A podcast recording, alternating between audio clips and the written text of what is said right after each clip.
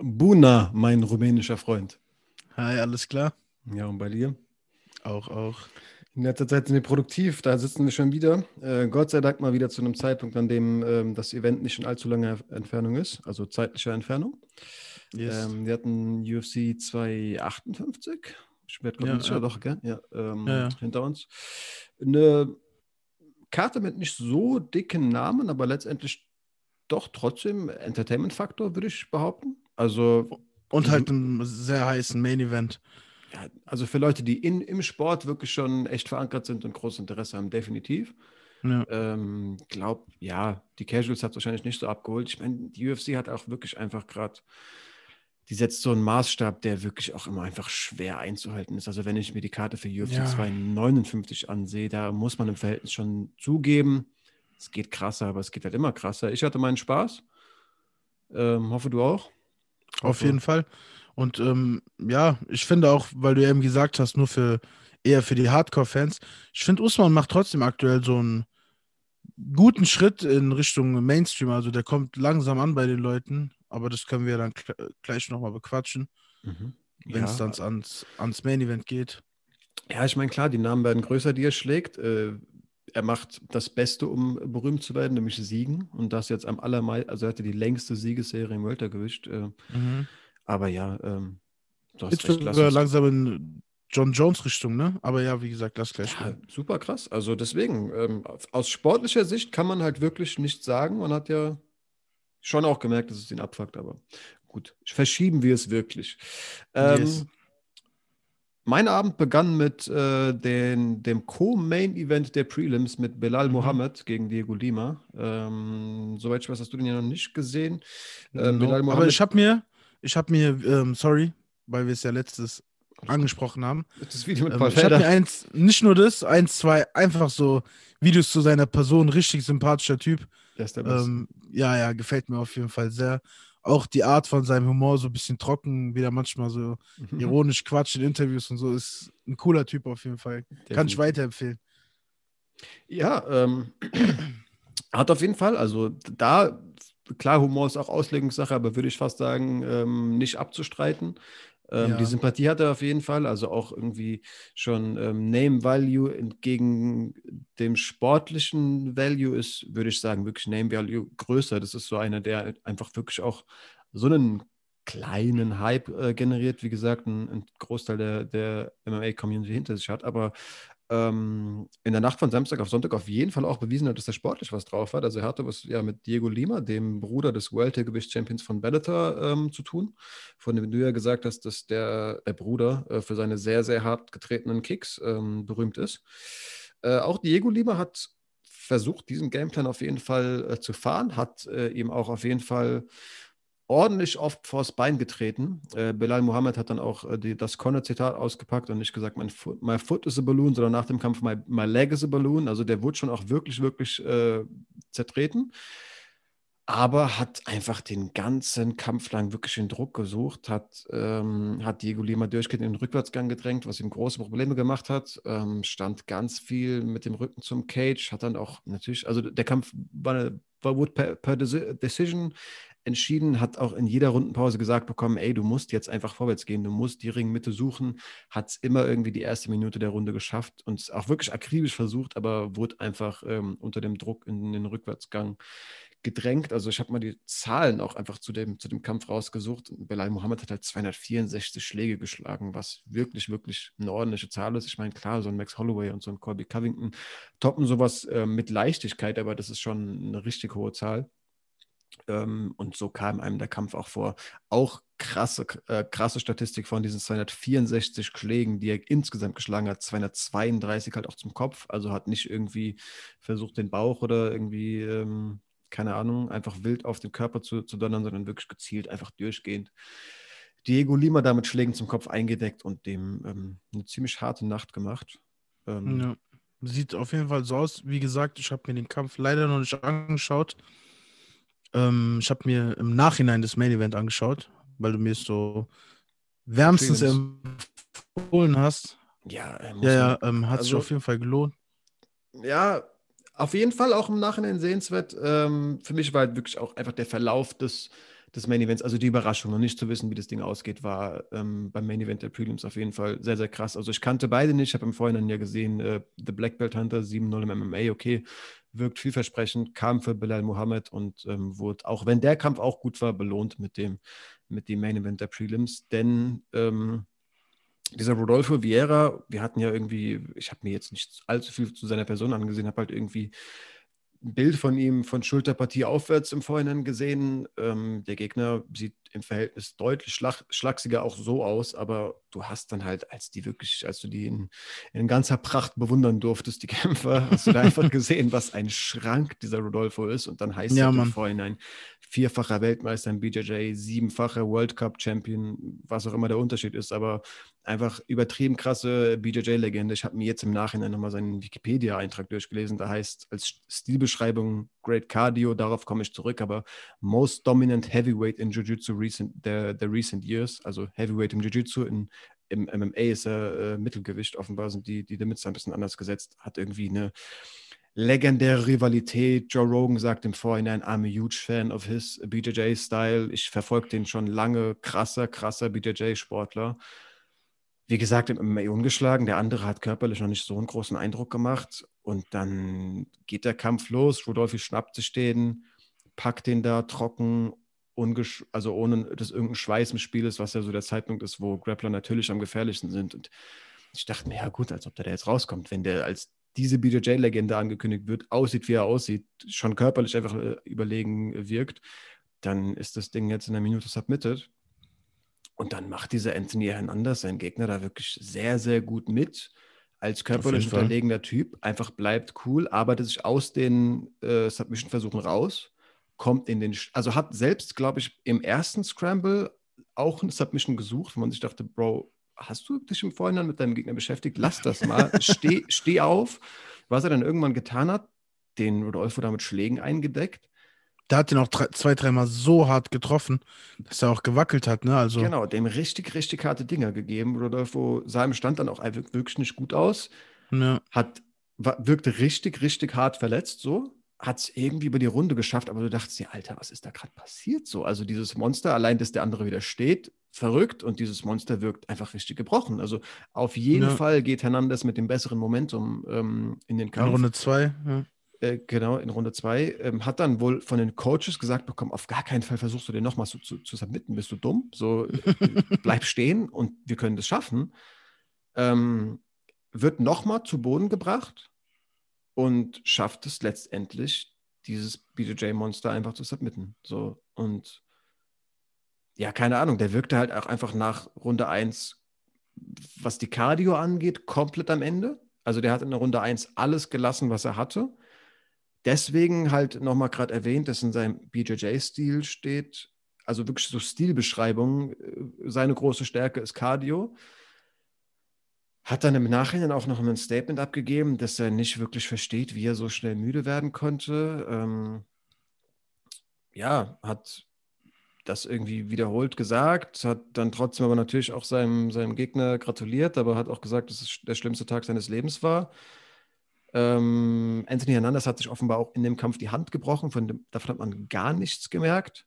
Ähm, hat auf jeden Fall verdiente Performance of the Night bekommen, äh, der, der Night bekommen und ähm, danach auch ein sehr, sehr cooles äh, Interview ähm, irgendwie abgegeben, von wegen, ja, ich, keine Ahnung, ich war, hatte richtig Schiss vor dem Typen, aber ich weiß, dass ich auch einfach äh, ernst, also hier ein wirklich ernstzunehmender Contender bin und ähm, mag solche Herausforderungen, habe die mit Herz angenommen und ähm, hat sich halt auch einfach keine, keine Panik an, anmerken lassen, das wollte ich noch sagen mhm. am Boden, was letztendlich Schlüssel zum Sieg war auf jeden Fall.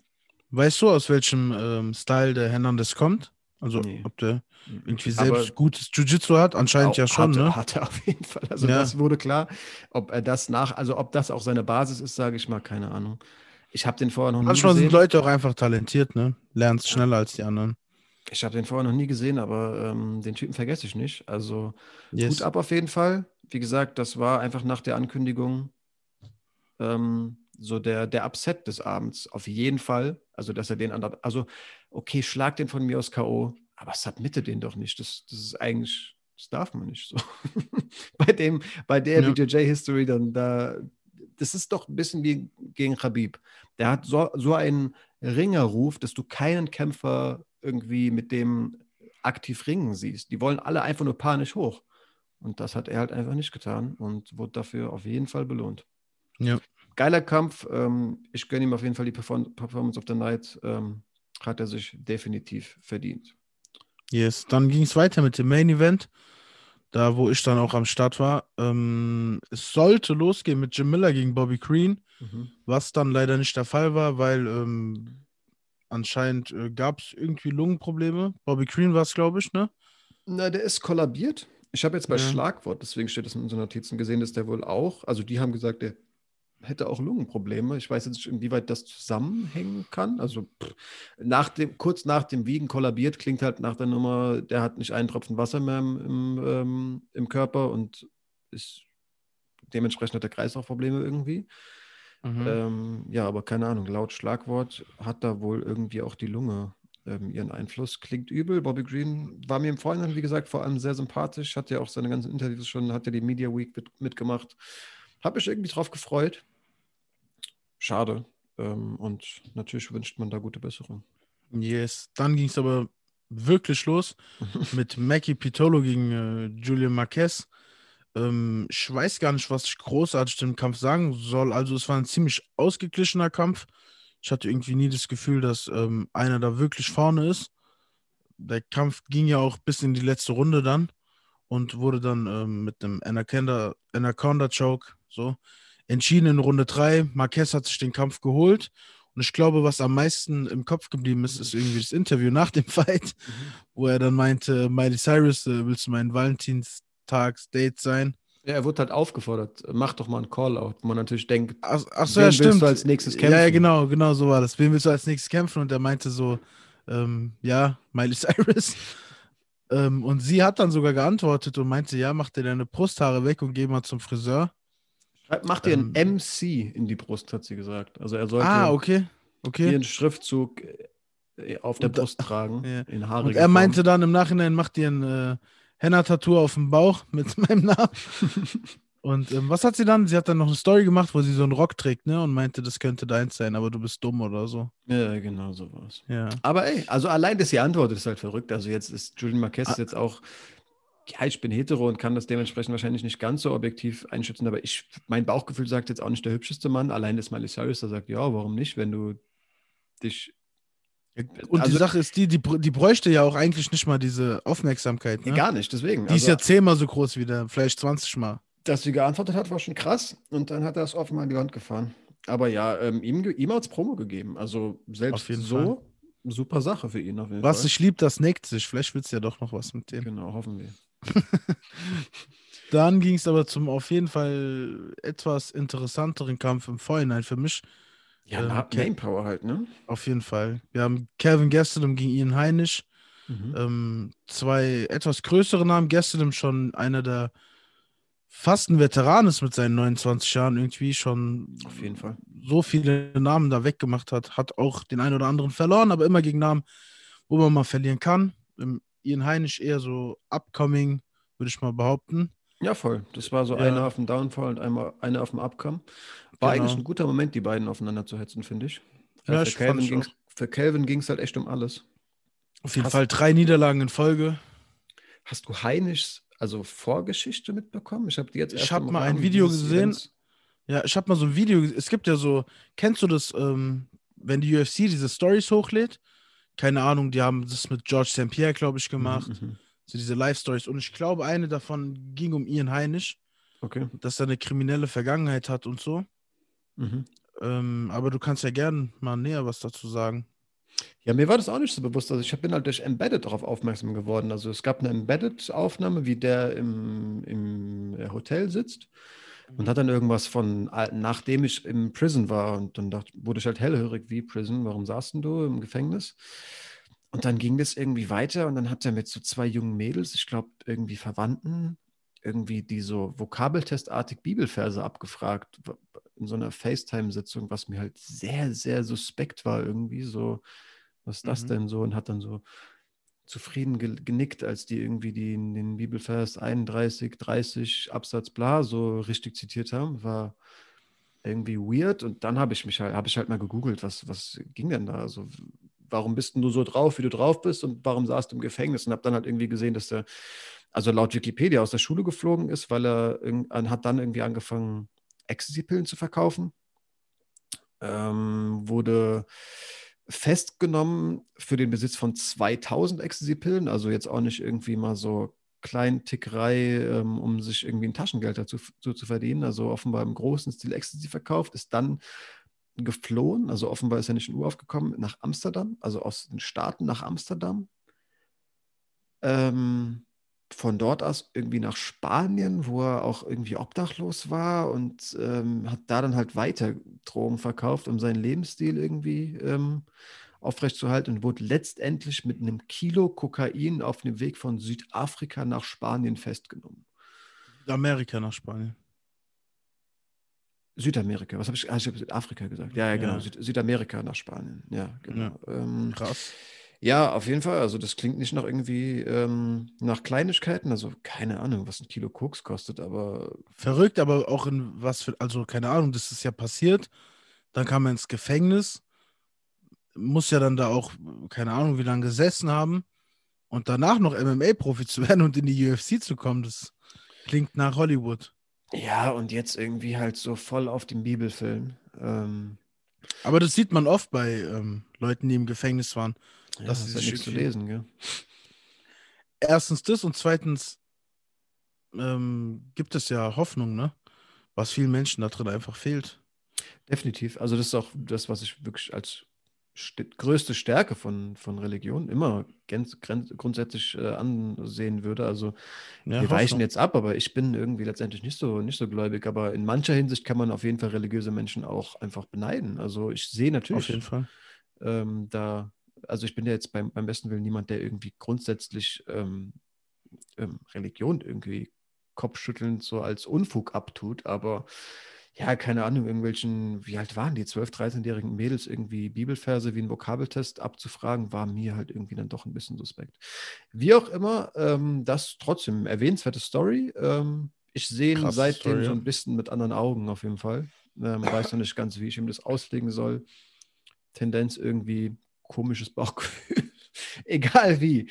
Ähm, lass uns bei seiner sportlichen Leistung bleiben. Ähm, wenn man anfängt, Die, bis jetzt ganz gut eigentlich. Ja. ja. voll. Wenn man, und was man grundsätzlich sagen kann, wenn man anfängt, UFC-Kämpfer ähm, als Menschen zu bewerten, dann muss man sich eh fragen, von wem man noch Fan sein darf. Also da gibt es ja einige, einige.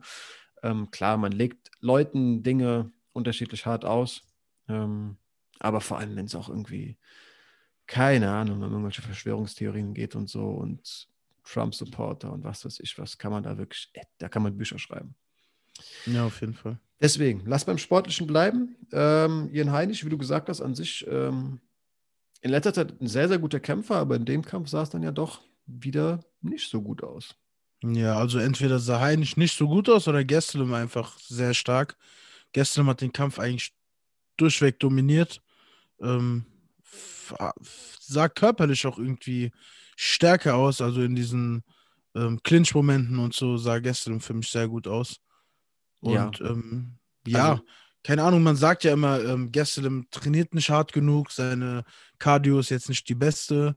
Ähm, in dem Kampf hat es gereicht. Ist ja eher ein Kämpfer, der sowieso über das Herz kommt, also keine Ahnung. Der ja, kriegt 30 Schläge von, Ja, ja, der kriegt 30 Schläge gegen den Kopf und fühlt sich an, als hätte er nur einen Jab bekommen. Also im Weltergewicht war er noch ein sehr, sehr harter Puncher, aber da war er halt auch riesig. Jetzt ist er eher ja. ein kleineres Mittelgewicht. Ja. Also, also, ich finde auch, dass er eher im äh, Weltergewicht kämpfen sollte. Nach wie vor. Aber. Also naja. ich, hat auf dem Kampf auf jeden Fall dominiert, also auch vor allem ringerisch, aber hier und da hat auf jeden Fall auch Ian Heinisch so ein Kimura angesetzt, da wo ich dann doch echt Schiss um seine Schulter hatte, also in ein paar brenzlige Situationen kam er schon. Ja, ähm, aber nicht, ich, also ich fand die auch brenzlig, aber nicht so überbrenzlig, also ich war noch nicht an dem Moment, wo ich dachte, okay, der Kampf ist gelaufen. Also ich glaube, ein junger, unerfahrener Kämpfer wäre auf jeden Fall in Panik geraten. Die Schulter war schon sehr weit nach hinten gelegt. Ja. Also er hat ja. halt einfach gut den Arm durchgestreckt und Spannung gehalten, sich ein, Mal gut rausbewegt. Ähm. Was ich auch erwähnenswert ja, fand, dass er im Nachhinein auch übrigens seinen Wrestling-Coach äh, erwähnt hat, der offenbar Darius ist. Ähm, ich weiß nicht, mhm. ich glaube, der hat auch einen Gymwechsel hinter sich, trainiert jetzt unter irgendeinem Portugiesen. Sollte man eigentlich, glaube ich, kennen, so wie ich es jetzt bekommen habe. Ich kenne ihn nicht. Ähm, aber da trainiert offenbar auch Darius, der ihm, der ja eine gute BJJ-Vergangenheit hat und ihn da offenbar ähm, gut vorbereitet hat. Ähm, wirkt im Nachhinein auch wirklich sehr, sehr erleichtert, hat er irgendwie auch gesagt. Seht es bitte als, als äh, Zeichen oder als Appell an jeden, der irgendwie mal am Boden ist. Also vor allem die letzten anderthalb Jahre sind ja wirklich hart für viele Leute. Ähm, vielleicht kann ich euch irgendwie ein bisschen inspirieren, dass nach jedem Tal auch wieder ein Ab ähm, kommt.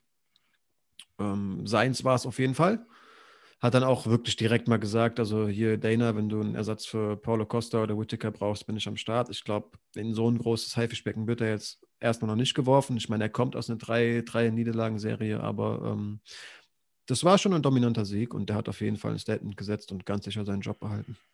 Auf jeden Fall. Und wie gesagt, ist er auch erst 29. Ähm, ja, mit dem Sieg jetzt im Rücken geht es ganz schnell wieder bergauf. Hoffentlich. Meine, Kevin Holland hat in einem Jahr fünf Siege geholt. Ja. Das geht ruckzuck. So sieht's aus. Yes. Ja, sind wir schon beim Co-Main-Event der Damen. Ähm, viele Leute ein bisschen im Vorhinein negativ, dass das das Co-Main-Event ist. Kann ich letztendlich verstehen. Ähm, die UFC versucht, glaube ich, Macy Barber sehr ähm, aktiv irgendwie aufzubauen. Die ist erst 22, hat wohl, das habe ich jetzt im Nachhinein erst an das Event ähm, erfahren, auch häufig schon ein Statement gegeben, dass sie den Rekord von John Jones als jüngster Champion eigentlich brechen will. Ähm, hatte es mit einer, ich glaube, 27-jährigen Alexa Grasso zu tun. Äh, Mexikanerin, soweit ich weiß. Und mhm. ähm, ja, beide haben es irgendwie versucht, im Stand äh, strikend zu lösen. Macy Barber ähm, deutlich inaktiver. Die ersten zwei Runden hat ähm, ja an sich, also hat in erster Linie einfach deutlich weniger gelandet. So. Also inaktiver ist deswegen vielleicht ein falsches Wort, aber wirk, wurde wirklich outstriked, würde ich äh, so sagen, von Alexa Grasso, die, ähm, ja, keine Ahnung, auch einfach das Ziel hatte, besser zu boxen, was sie gut hinbekommen hat. Macy Barber häufig dann, oder auf jeden Fall einmal ähm, in der Ecke irgendwie dann auch nochmal versucht, angestachelt zu werden, wo irgendwie der Coach hat gesagt, ey, du machst so krasse Sachen im Gym, jetzt musst du dir auch im Kampf bringen, aber hat es nicht so wirklich geschafft. In der dritten Runde dann nochmal aufs Gas getreten und da dann doch äh, besser Druck aufgebaut, die Runde auch geholt, aber es haben alle Punktrichter so gesehen, dass Alexa Grasso die ersten zwei gewonnen hat und ähm, Macy die dritte. Dementsprechend eine 29-28 Niederlage für Barber, die vermutlich ihre Ziele als jüngster Champion der UFC oder jüngste Championess. Das können sie vielleicht noch schaffen. Den Rekord kenne ich nicht, aber ich den Rekord von John Jones äh, wird sie wohl nicht knacken. Dafür hätte sie, glaube ich, noch ein Jahr und ähm, dafür hat sie auf jeden Fall erstmal jetzt ähm, ein paar Schritte zurück gemacht und das kann man so auf jeden Fall sagen. Alexa Grasso ist keine Valentina Shevchenko und auch Grasso hat ihr im Striking ihre Grenzen gezeigt. Also ich glaube, für die Championess reicht es auf jeden Fall beim, beim Weiten noch nicht. Andererseits muss man auch sagen, ey, das Mädel ist halt 22, dann reicht es halt mit diesem UFC-Rekord nicht.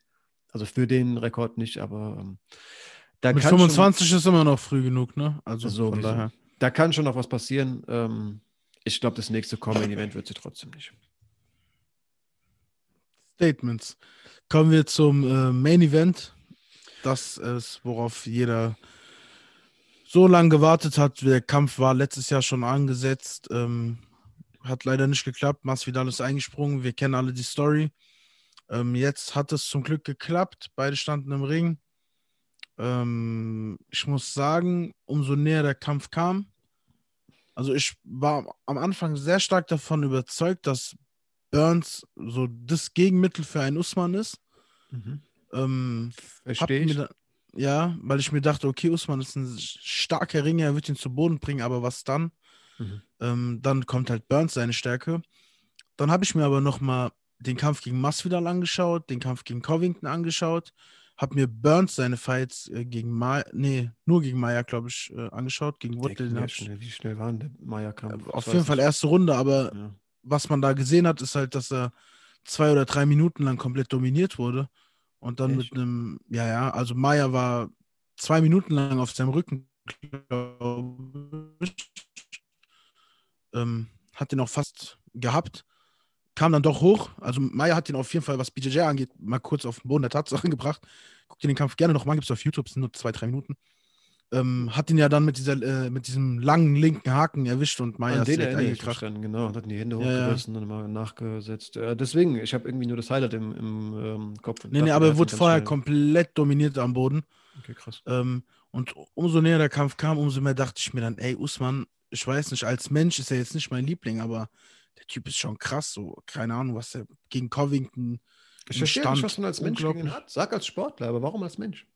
Ich weiß nicht, der ist mir unsympathisch. Ich gucke ihm irgendwie nicht gerne an. Hm. Keine Ahnung, vielleicht, ich glaube, Masvidal hat viel dazu beigetragen mit seinen Marty-Videos. Ähm, auch Usman in The Ultimate Fighter. Hast du mal ein paar Ausschnitte gesehen? Nee, ich kenne halt die zwei Besuche bei Joe Rogan. Ähm. Ja, die kenne ich auch. Echt? Ja. Ähm, aber da ist er okay, klar. Aber ich meine, bei Ultimate Fighter damals, ich weiß nicht, da gab es so zwei, drei Momente. Den hat doch jeder in diesem ähm, Camp gehasst. Also der war mit Abstand unbeliebtester, als er bei Ultimate Fighter da war. Mhm. Und ja, keine Ahnung, ist jetzt nicht mein bester Freund. Aber ist ein extrem krasser Fighter, muss man zugeben. Mhm. Und der Kampf ging los und Burns trifft ihn mit einer krachenden Faust. Und ja, Usman fängt an zu wackeln. Mhm. Äh, fällt sogar kurz äh, um, steht dann direkt wieder auf. Aber ich dachte mir, what the fuck, was geht hier ab? Ich dachte auch, Usman wird jetzt richtig rumgeprügelt. Ja, ja, und das sah auch danach noch, kurz danach immer noch so aus. Burns vorwärts marschiert, hat da die Schlagsalven äh, auf ihn einprassen lassen. Aber Usman war stabil, kam zurück, hat dann auch Burns einmal gut getroffen und dann hat für mich der Fight so angefangen. Beide wurden ein bisschen vorsichtiger, hatten ein bisschen Respekt voreinander. Und ich würde sagen, Usmans Jab hat den Kampf entschieden. Auf jeden Fall. Also, also das diese... wurde mir auch in der Runde gesagt. Ähm, ja. Du bist Champion wegen deinem Jab. Ja. Ich, Burns war schon durchgehend. Also ab dem einmal angeklingelt haben, eigentlich ziemlich hektisch. Also weil du gesagt hast, beide ruhiger. Ja, der hat halt auch einmal eine bekommen, aber Burns war ja schon irgendwie sehr, sehr im Vorwärtsgang. Ähm, das hat ihn letzten, letztendlich ja auch dann den Kampf gekostet. Also ähm, der Jab, der ihn letztendlich beendet hat, war ja auch ähm, aus, der, aus dem Southpaw, aus, als Linksausleger. Also da hat er ja, hat Usman die Schlaghand ja als Jab gebracht. Und ja, ähm, ja ey, keine Ahnung, die sieht so locker geschlagen aus. Das sieht ja wirklich auch nur aus wie so ein, ja, so ein ganz äh, technisch sauberer Vorwärtsschritt und den Arm rausstrecken. Aber der hat da offenbar. Das ist halt so Power eine Power generiert. dahinter.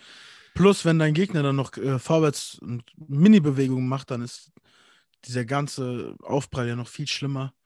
Und ähm, da war ja auch schon sowieso angeschlagen. Ne? Also ich glaube, da hätte auch ein etwas leichterer Schlag irgendwie gereicht. Der sah gar nicht mehr gut aus, Burns. Ja. Schade eigentlich. Hab, ich halte sehr viel von ihm immer noch. Aber man muss schon sagen, er ist jetzt äh, 34 Jahre alt.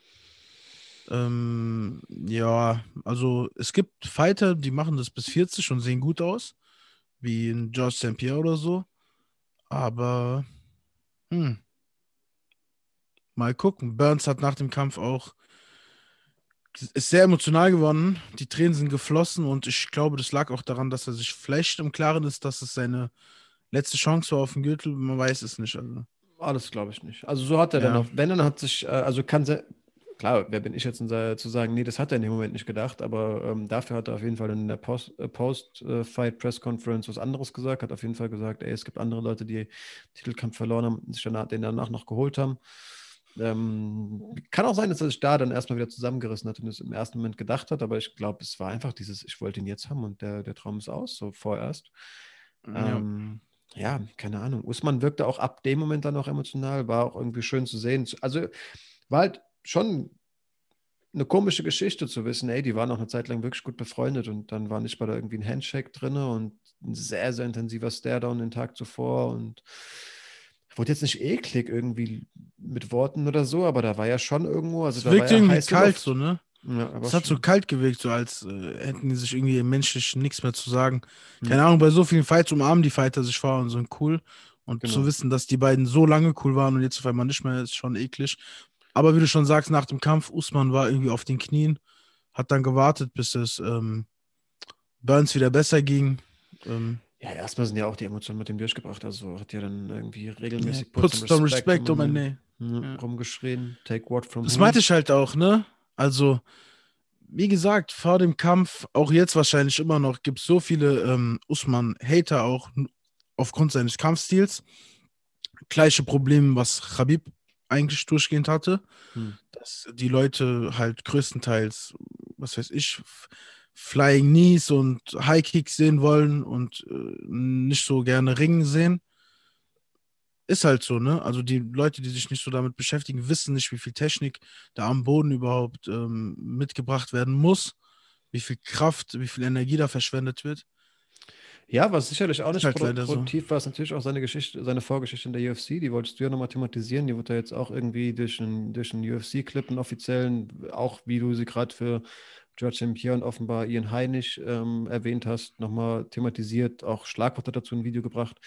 Ich habe die irgendwie nie erzählt, weder vor Masvidal noch vor dem Kampf. Ähm, war gerade überrascht, dass du meintest, die beiden Joe Rogan-Auftritte ähm, gesehen zu haben, weil er die da, das da eben schon mal thematisiert, aber ähm, kannst. Dann habe ich schon mit einem Ohr hingehört. Ja, dann kannst du ja nochmal thematisieren, also, oder von mir aus sag also ich, ja.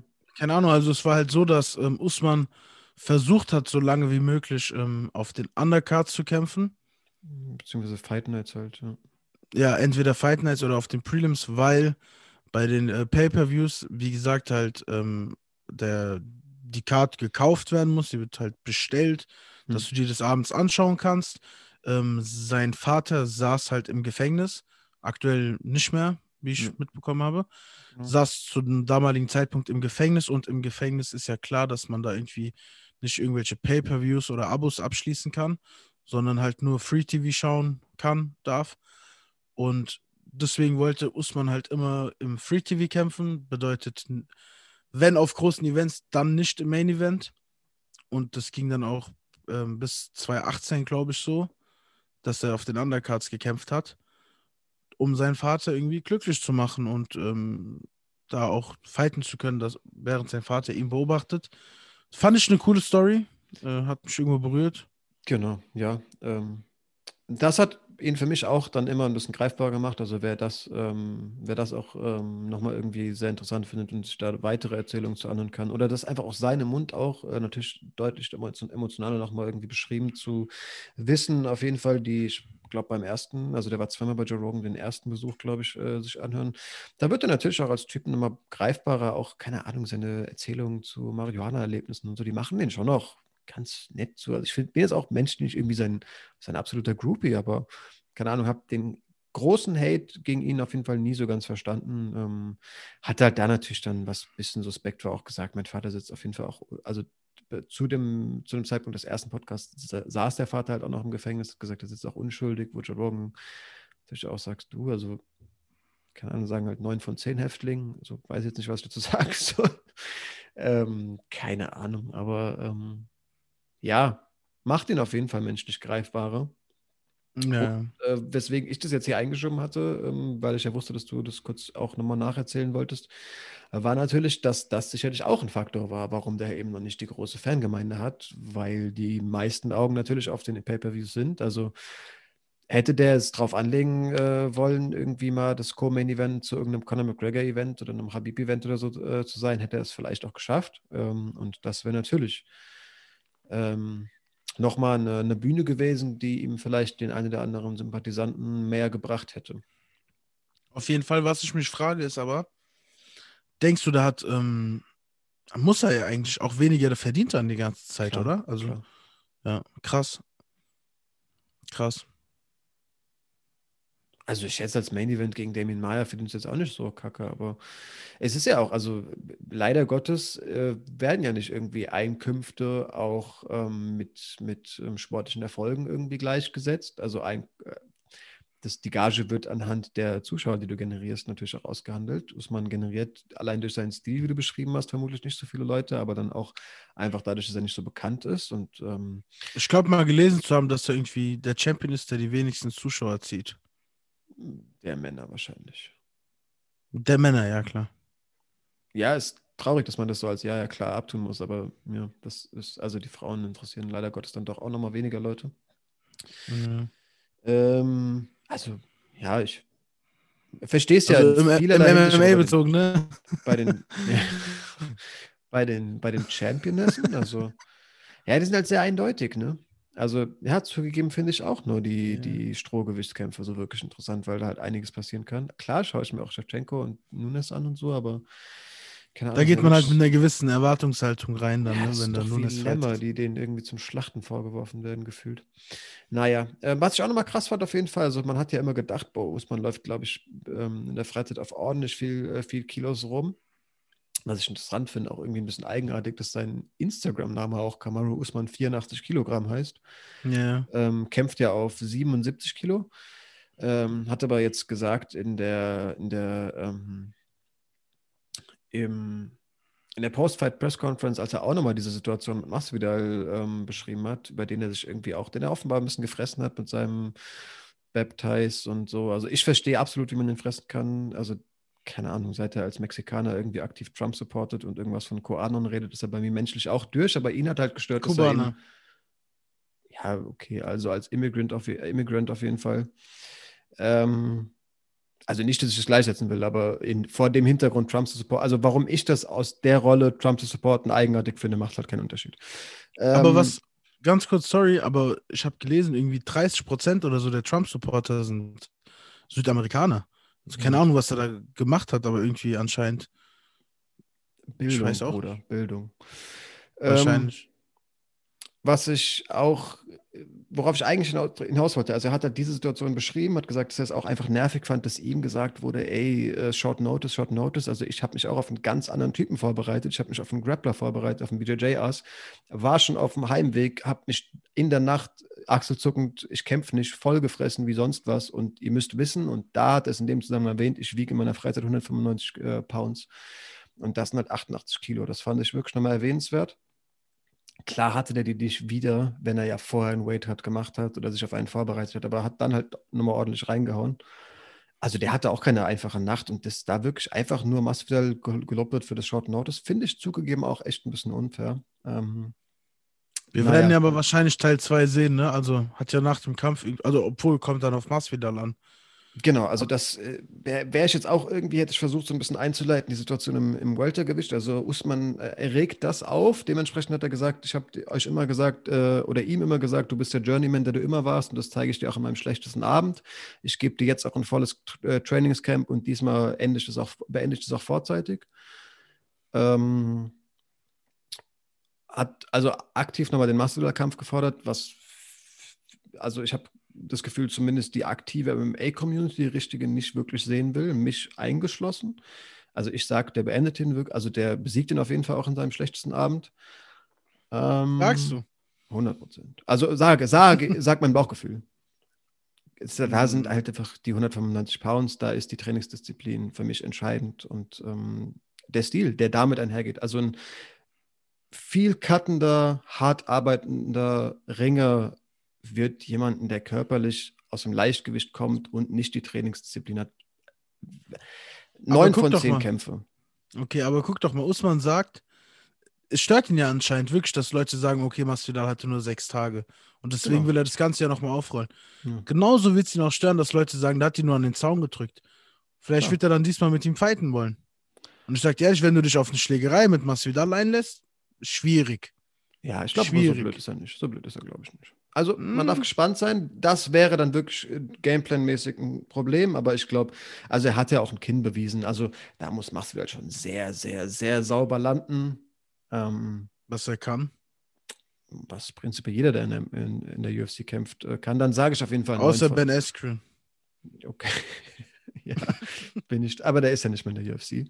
Ja. Ähm, dann sage ich von mir aus an neun von zehn Kämpfen. Bin ich mir sehr, sehr sicher beendet er in ähm, erneut.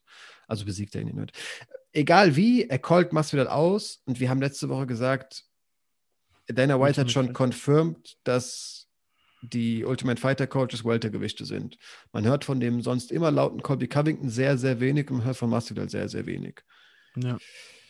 Mein Bauchgefühl sagt, das sind die beiden. Die machen marketingtechnisch sehr, sehr viel Sinn. Ähm, das heißt, der Call geht ins Nichts.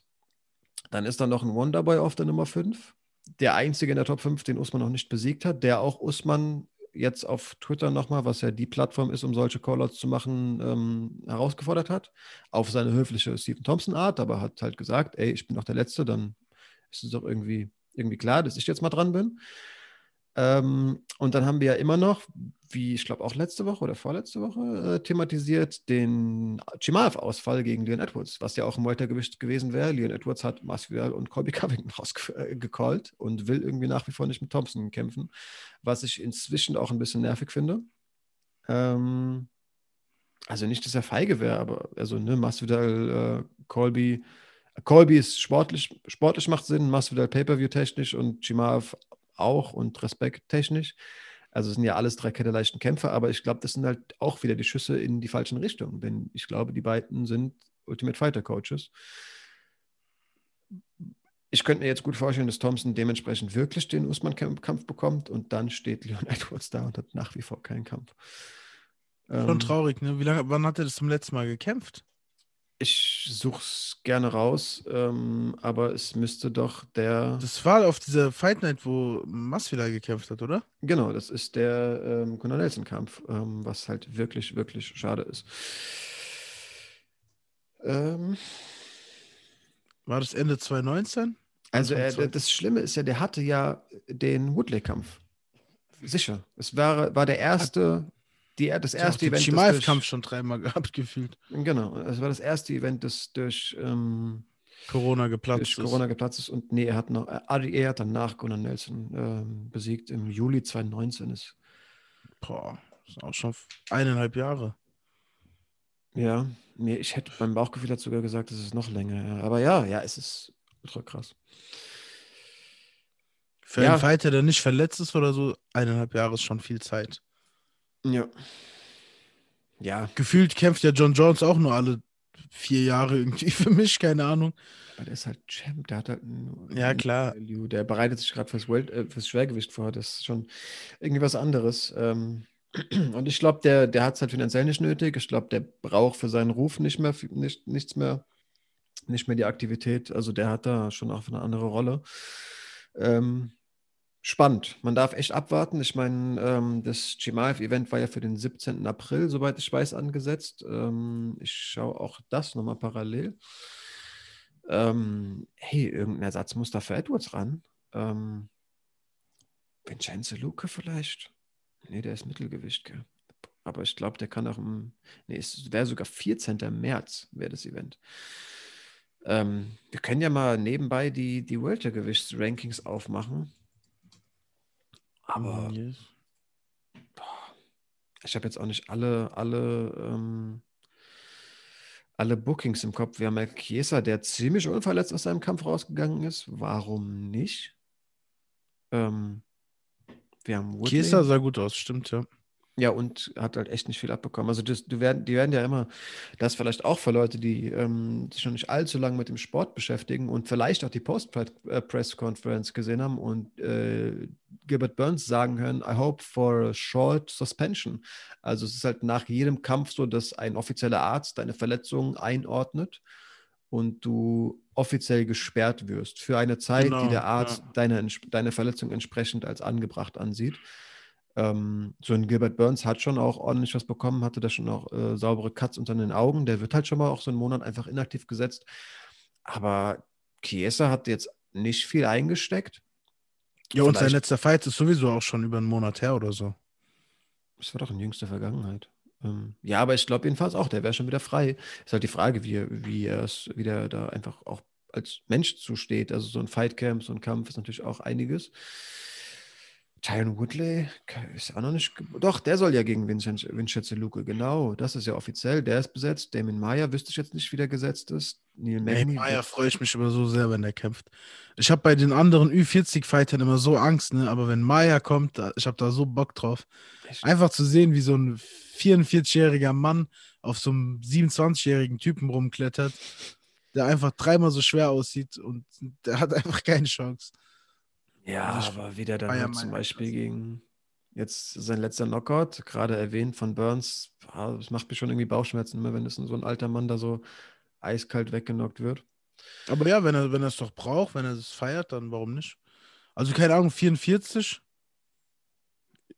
Ja, also ist jetzt für den Sport schon alt, aber wenn du draußen so einen 44-jährigen Mann begegnest, dann Habe ich kein Verlangen, den vor den Kopf zu hauen. Geht's ja eigentlich noch. Ja, klar. Ich habe auch bei einem 25-Jährigen ja, kein Verlangen, den vor den Kopf zu hauen, aber. Du weißt, aber ich hätte halt noch. Du weißt schon, was ich meine. Ist jetzt kein Opa. Nein, natürlich nicht. Natürlich nicht. Ja, klar. Also der Connor ähm, hat schon ältere Männer geschlagen, sagen wir so.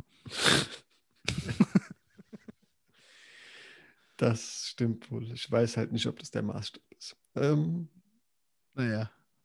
Ähm, ja. Kommen wir, wollen, wir, wollen wir zu den News kommen? Ja, viele gibt es ja letztendlich nicht. Ähm, nee, also ich, sehe hier Bellator nicht mal bei The Zone, ja. Ich habe ähm, halt noch keine offizielle que Quelle dazu. Also ich, ich auch nicht akribisch gesucht, aber irgendwie scheint ich das der Fall zu sein. Ähm, beziehungsweise ich habe eigentlich halt gesucht, was die Alternative sein wird. Und da hast du mir erzählt, dass du mitbekommen hättest, äh, YouTube, eigener Channel. Ja, also ich habe mitbekommen, dass die erste Bellator Fight Night, die nicht auf The Zone war, das ist dann ähm, The Zone Fight Club ähm, auf Facebook, wurde dann gequatscht, so meinten die Leute, ähm, was mit Bellator. Ich glaube, das war sogar dieses Bellator Paris, kann es sein? Ich weiß nicht mehr genau. Auf jeden Fall meinten die Leute, ey, ich wollte halt Bellator gucken, auf The Zone, The Zone läuft nichts, was ist da los? Mhm. Und die meinten dann, ja, da gibt es irgendwie Vertragsprobleme und die Card heute läuft bei YouTube. Und das konnte man dann anscheinend bei YouTube live gucken. Umsonst auch. Und ähm, ja, aber wie gesagt, mehr habe ich dazu auch noch nicht gehört. Anscheinend nicht mal auf The Zone. Schade eigentlich, weil ähm, gerade dieses äh, Tournament da hätte mich stark angesprochen. Du, ich werde auf jeden Fall einen Weg finden, das zu schauen. Also auf ja, ich auch. Wegen in guter Qualität. Ja, irgendwie ja, dafür zahlen, wenn du sagst, hier mein Portemonnaie, ähm, wird das schon gehen. Also du kannst ja auch über YouTube-Channels ähm, Mitgliedschaften käufliche und dementsprechend Exklusiv-Contents ähm, freigeben. So haben wir ja zum Beispiel auch mal Eckerlin und Pütz bei äh, KSW verfolgt. Nee, nicht bei KSW, bei FairFC. Ähm, das geht schon. Und äh, ja. vielleicht werden die wirklich über eigene Kanäle, eigene ähm, Abo-Modelle ähm, ähm, anbieten und dann versuchen, das selbst zu vermarkten. Ähm, ich muss halt sagen, der aktivste Bellator-Zuschauer bin ich nicht, aber für das Turnier wird man da, also das ist ne, äh, ein guter Zeitpunkt, sowas zu starten. Also das wird ähm, Abonnenten ziehen, mich eingeschlossen. Äh, mal schauen, wie attraktiv das bleiben kann bei Bellator. Aber ey, da sind schon ein paar geile Namen drauf. Also ähm, generell gesagt, auch Light Heavyweight ist einfach, Light Heavyweight ist einfach irgendwie gerade das Maß äh, auf der MMA-Welt, ne? Also keine Ahnung. In der UFC gibt es schon auch ein paar gute Namen, aber bei Bellator sind es halt eher die älteren, aber namenstechnisch ist schon krass. Die haben halt so einen großen Pool, den man irgendwie nicht so ganz ranken kann. Also da wird es schon spannend an der Spitze.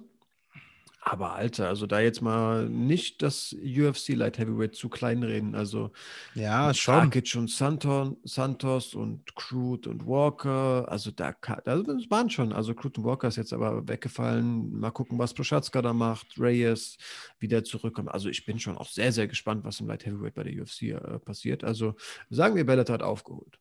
Aber, ja, okay. Hm. Können wir uns einigen. Okay. Ähm, Pütz wegen Visa nicht dabei. Das habe ich jetzt ähm, nicht mitbekommen.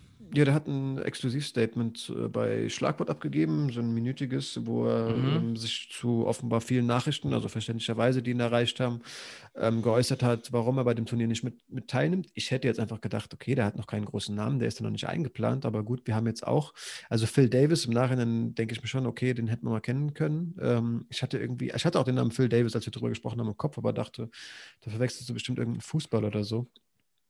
Ähm, aber da war ja zum Beispiel auch der Gegner von Corey Anderson, konnten wir auch nicht zuordnen. Ähm, offenbar war Stefan Pütz eigentlich in diesem Turnier eingeplant. Ähm, krass. Was natürlich viel zu krass aus deutscher Sicht gewesen wäre. Also das wäre ja super, super geil gewesen. Stell dir mal ähm, vor, Stefan Pütz gegen Romero oder so, das wäre schon wild. Das wäre viel zu verrückt. Also davon hat man ja sofort bei dem Signing geträumt, also zumindest ich, und dachte ja. halt, okay, das wird noch ein bisschen dauern, also ein, zwei Kämpfe halt. Aber offenbar wollten die den direkt in dieses Haifischbecken werfen, was halt wirklich viel zu aufregend gewesen wäre. Leider Gottes scheitert es wirklich nur an der Visa. Ähm, also an Covid und Einreiseverboten und so. Ja. Mhm. Hey, äh, aktuelles Aber die Amis, die Amis machen oft Visa-Probleme. Ich verstehe es nicht. Auch bei Habibs Vater irgendwie jahrelang äh, Probleme gemacht. Ich weiß nicht, warum es da irgendwie nicht so Sonderregelungen gibt. Ich kann das echt nicht nachvollziehen. Also bei Chabis Vater und so verstehe ich es auch wirklich gar nicht. Ähm, ich meine, klar, für den Staat, ich möchte beim Sohn zugucken und bin ich selbst aktiv Kämpfer. Also der hätte als, halt als Trainer gemeldet sein müssen. Dann hätte ich es wirklich gar nicht mehr verstanden. Keine, keine Ahnung, ob er das Ja, ist. aber hat, hätte man doch easy machen können. Ja. Gut, vor dem Hintergrund verstehe ich es auch wirklich gar nicht. Jetzt mit Covid ist halt eine andere Zeit. Also okay, ja, das ist wieder was anderes. Aber ich weiß nicht, also was ich da teilweise manchmal mitkriege. Hm. Ja, doch, ähm, bin ich letztendlich schon bei dir. Ja, ähm, ja keine Ahnung. Ähm, so blöd es klingt, man hofft dann halt irgendwie aus, auf einen Ausfall in dem Turnier. Vielleicht, was ist eine, eine Verletzung, die man gut hinbekommt? Vielleicht, also die man gut wieder genäst, die keine großen Leidenswege mit sich bringt, aber, Durchfall. Genau, aber sportlichen äh, Einsatz verhindert, dann wünschen wir einfach Phil Davis Durchfall. Stefan Fritz besiegt Vladimir Nemkov und wird Bellator-Champ. Das wäre krass. Ja, das wäre wirklich krass. Ähm, mhm. Ja, so viel News haben wir letztendlich dann gar nicht mehr. Stefan Struve, der größte Kämpfer der UFC äh, jemals, hat seine Karriere beendet hat offenbar was seit, seit Mai was am Ohr, das irgendwie auf seinen Gleichgewichtssinn schlägt.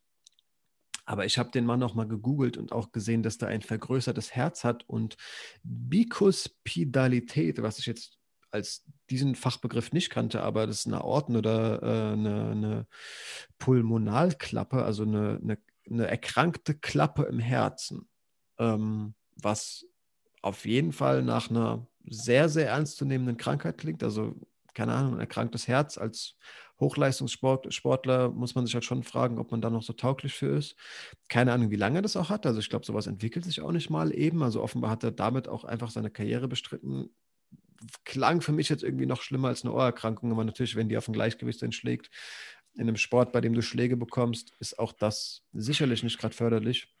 Ja keine Ahnung, war jetzt auch kein Kämpfer, der mich allzu emotional irgendwie hat werden lassen, aber der hat wohl Overeem immer besiegt und ähm, ja, sicherlich auch Erfolge gefeiert, war halt einfach hat der Wolkenkratzer. Ja, er war auch ein guter Kickboxer. Naja. Vor, vor seiner MMA-Zeit. Aber naja, goodbye, gute Besserung auf jeden Fall. Das auf jeden Fall, genau. Ja. Ja. Dann habe ich noch gelesen, dass äh, Paulo Costa angeboten wurde, eine Woche vorher gegen Whittaker zu kämpfen ähm, und er das wohl abgelehnt hätte. Also scheint da irgendwie sein, sein Trainingscamp doch ganz klar getaktet zu haben. Also es wäre ja wären noch zwei Monate, aber das wollte er irgendwie nicht haben. Die UFC wollte den Kampf auf die gleiche Karte von Till und Vettori packen, was natürlich irgendwo einen Sinn macht aus Marketing-Sicht. also die wollen ja gerne mal irgendwie ein Event, das auch schon Anwärter für also die wollen ja gerne mal irgendwie zwei Paarungen auf der gleichen, auf dem gleichen Tag irgendwie sich ergeben. Selben Gewichtsklasse, ja, auf jeden Fall. Die Fans halt auch einfach fordern. Also das genauso ist halt jetzt ein Chandler irgendwie in aller Munde, um äh, direkt um den Leichtgewichtsgürtel äh, zu kämpfen, weil er halt am gleichen Abend da den Hooker verprügelt hat. Wäre das eine Woche vorher gewesen, ähm, hätten die Leute wahrscheinlich aktiver über Charles Oliveira gesprochen. Ähm, Stimmt schon, ja. Rakic kriegt seine Chance am Abend äh, von Adesanya und Blachowicz. Also das ist schon typisch für die UFC. Das haben mhm. sie offenbar jetzt auch. Ist aber auch ganz cool. Ja, finde ich auch. Ähm, haben sich dann offenbar überlegt, dass das im Nachhinein doch eigentlich auch Sinn gemacht hätte. Es Costa angeboten, aber der hat wohl verneint. Willst du schon irgendwas dabei denken? Ne? Ja, Trainingsvorbereitung. Genau. Ja, klar. Also vielleicht ist auch einfach sein Team dagegen gewesen. Wahrscheinlich, ja. Hm. Apropos aber ähm, am selben Abend, wir hatten noch Conor Dustin am selben Abend wie Chandler Hooker. Und da soll es ja jetzt den dritten Teil von geben. Ähm, ja. Soll in der Mache sein. Dana meinte es so. Genau, und ähm, wenn Dana sagt, dann. Ja, dann muss da schon vieles ähm, im Gange sein. Ist ja auch der Kampf, den beide eigentlich wollten nach dem Kampf. Mhm. Und ähm, deswegen war es von vornherein für mich klar, dass es passieren kann. Also natürlich gibt es ja immer Momente, wo immer Fights, die gefordert werden und dann doch nicht klappen. Aber ja, die Frage ist halt, wer kämpft um den Gürtel? Ich fände es uncool, wenn Conor Dustin ähm, der Titelkampf wird, muss ich zugeben. Ich auch absolut, aber mal unabhängig davon, Skala 1 bis 10, wie geil bist du auf den Kampf? Mhm. Nach dem Tweet von Connor, No More Good Boy Shit, so acht. Ohne den Tweet sechs, fünf. Ist auch nicht so krass irgendwie. Obwohl ja. man sich dann doch fragen muss, warum denn eigentlich nicht? Ich meine, zu Beginn sah Connor gut aus. Ähm, ja, klar. Dustin hat auch mal gewackelt. Die Leckkicks kriegt er zumindest nicht in der Form nochmal so. Connor meinte ja irgendwie, dass er den Kampf leider nicht so ernst genommen hat und eher als äh, Pacquiao-Sparring gesehen hat. Glaube ich ähm. Ja, kann auch eine Ausrede gewesen sein, klar. Keine Ahnung, wie gesagt, also ich feiere Connor schon sehr, aber irgendwie diese, diese Liebe Connor, den brauche ich nicht mehr. Also der soll mal wieder auf die Kacke hauen. Nichts Deswegen gegen hätte das. ich mir so sein Nate gewünscht. Gegen Nate ja, aber, könnte es nicht lieb sein. Selbst wenn Connor ja, versucht keine Ahnung, hat, dann, sein, hätte Nate hat gesagt. Dann soll, dann soll Connor einfach kommen und das dann anspucken oder so, damit er auch auf sauer auf dem wird und dann sollen die sich beleidigen. Jetzt, aber ist nämlich, versteht mich so nicht falsch, Leute, aber ja, aber versteht mich nicht falsch. Aber jeder, der Connor kennt, weiß, der Typ braucht ein bisschen Feuer, da muss ein bisschen gebieft werden und dann kommt er mir aber auch zehnmal konzentrierter vor. Keine Ahnung, also der Nate-Fight hätte mich auch mehr angesprochen. Stimmt, steht Da wäre das halt viel natürlicher entstanden. Ja klar, das wäre ganz normal. Die sehen sich, was weiß ich, bei der Pressekonferenz und da fliegen schon die ersten Monsterdosen und Wasserflaschen durch die Gegend. Hm. Naja. Ja, irgendwie, ich weiß. Ich sag mal so, was passiert denn, wenn, wenn, wenn Conor den Kampf wieder verliert? Das war's, oder? Schon. Und ich, ich frage mich auch, ob dann irgend so Pacquiao-Boxkampf überhaupt noch drin ist. Ja, erstens das. Ja, obwohl, Namen zieht er ja immer noch, aber die Sache ist die, ich finde, man kann ihm ja jetzt schon keinen Titelkampf mehr geben. Und wenn er dann wieder gegen Dustin verliert, dann, dann, dann braucht er ja wieder zwei, drei Siege in Folge. Und Conor ist sowieso nicht der äh, aktivste Fighter. Das sind, dann vergehen auch wieder zwei, drei Jahre und ja, wow. Dann hat sich so eine krasse Legende in the making, wie man so sagen will, einfach so viel Name und Gesicht zerstört. Keine Ahnung, vielleicht wäre der Nate-Kampf wirklich ein bisschen besser. Würde ich ihm auch mehr Chancen ausmalen. Du nicht? Doch, auf jeden Fall. Also ich, keine Ahnung, ich, deswegen habe ich ja gerade angefangen. So von wegen, ey, zu Beginn sah er doch gut aus, die dritte bekommt er nicht mehr in der Form. Also ich will mir einreden, dass das anders laufen würde und so unwahrscheinlich ist es jetzt auch nicht. Also die Leute sprechen. Man darf halt nicht vergessen, ja, dass Connor stark ist. Das sollte man nicht vergessen. Ja. Deswegen, also, aber irgendwie brennt in mir auch kein Feuer dafür. Also ich hoffe, es entsteht. Dieses Normal Mr. Nice Guy nehme ich ihm halt gar nicht ab, irgendwie gegen, gegen Dustin, egal was er tut. Dafür waren die jetzt zu nett, dafür ist Dustin zu nett, dafür hat er ihm schon zu viel Respekt gegeben. Also klar kann er den, wie du sagst, anspucken, was er jetzt auch nicht tut, aber wenn der halt anfängt zu sagen, ja, letztendlich bist du doch auch nur irgendwie so ein Clown und was weiß ich was, äh, was, das wird fake sein, wenn sagen. Also ich glaube, wenn die sich irgendwie was an den Kopf schmeißen, dann läuft es so, dass sie im Vorhinein telefonieren und Connor dem sagt, ey, guck mal, ich mache ein bisschen Promo, sei mir nicht sauer, lass uns nach dem Kampf umarmen. Das glaube ich nicht, aber ich glaube schon. ja, ey, keine Ahnung. Man darf gespannt sein. Der Kampf scheint auf jeden Fall in der Mache zu sein. Ähm, Geld yes. wird es regnen, das für beide Seiten. Was ich halt gerade überlegt habe, als du gesagt hast, wo könnte es hingehen? Vielleicht, also also, also als du mich gefragt hast, wenn, was passiert, wenn er den Kampf verliert, und ich gesagt habe, dann wird ja auch nicht mal der Pacquiao-Boxkampf drin sein, denn der will doch einen Gewinner boxen, der will ja große Zahlen haben. Ob er dann halt wirklich anfängt, dann auch einfach kleinere Namen, ältere Leute irgendwie, also ältere Kämpfer, nicht alte. Hat er ja angefangen schon mit Cowboy. Äh, ja, und also ob er dann irgendwie da so auf dem Level einfach in der, in der UFC aktiv wäre. Das wäre irgendwie auch nicht das Gleiche. Und dabei ist mir übrigens auch eine, ein neuer Kampf, der doch noch, auch den wir noch nicht erwähnt haben, der jetzt offenbar in der Mache ist, eingefallen als, als Nachricht. Denn ich habe über Cowboy nachgedacht, der soll jetzt gegen Diego Sanchez kämpfen. Ich habe eben mal ganz kurz gegoogelt. Ähm, das ist offenbar der, ich habe jetzt 8. Mai, ja doch genau, für den 8. Mai ist es wohl angesetzt. Äh, geschrieben. Diego Sanchez hat es gewünscht. Also er hat gesagt, ich habe noch einen Kampf, würde es gern, gerne gegen die Legende Cowboy machen. Cowboy hat irgendwie geschrieben, ja, können wir machen, aber ich glaube, ich drehe dich K.O. Ähm, und das sind also zwei alte Leute unter sich so. Das ist nice, den gucke ich mir auch mit Herz an. Ja. Aber Cowboy ähm, Connor dann kämpfen zu sehen gegen, was weiß ich, Leute, die gerade vier Kämpfe hintereinander verloren haben und 40 Jahre alt sind und nur noch in der UFC sind, weil Dana die irgendwie schon 15 Jahre kennt und ja. die mag und die Familie nicht hängen lassen will. Naja, muss, muss nicht sein. Ja, das wäre schon komisch. Und das Leit Leichtgewicht ist halt echt die falsche Gewichtsklasse. Also da gibt es halt auch solche Leute gefühlt nicht. Ja, ich meine, so. wir können dann ja jetzt hiermit mal doch auch einfach, weil es sind ja eh noch Spek Spekulationen, der, der, Kampf wird alle zwei Wochen in den, Nach in den News äh, stehen und irgendwas Neues wird es dazu geben. Wir werden dann noch lang genug drüber sprechen, aber um vielleicht zu zeigen, wie krass das Leichtgewicht ist, können wir ja mal auf die nächste Karte ähm, eingehen. Jetzt äh, nächsten Samstag mit endlos vielen Prelims. Die Prelims beginnen um 11 und die Maincard erst um 2. Also es gibt einfach drei Stunden lang Prelims.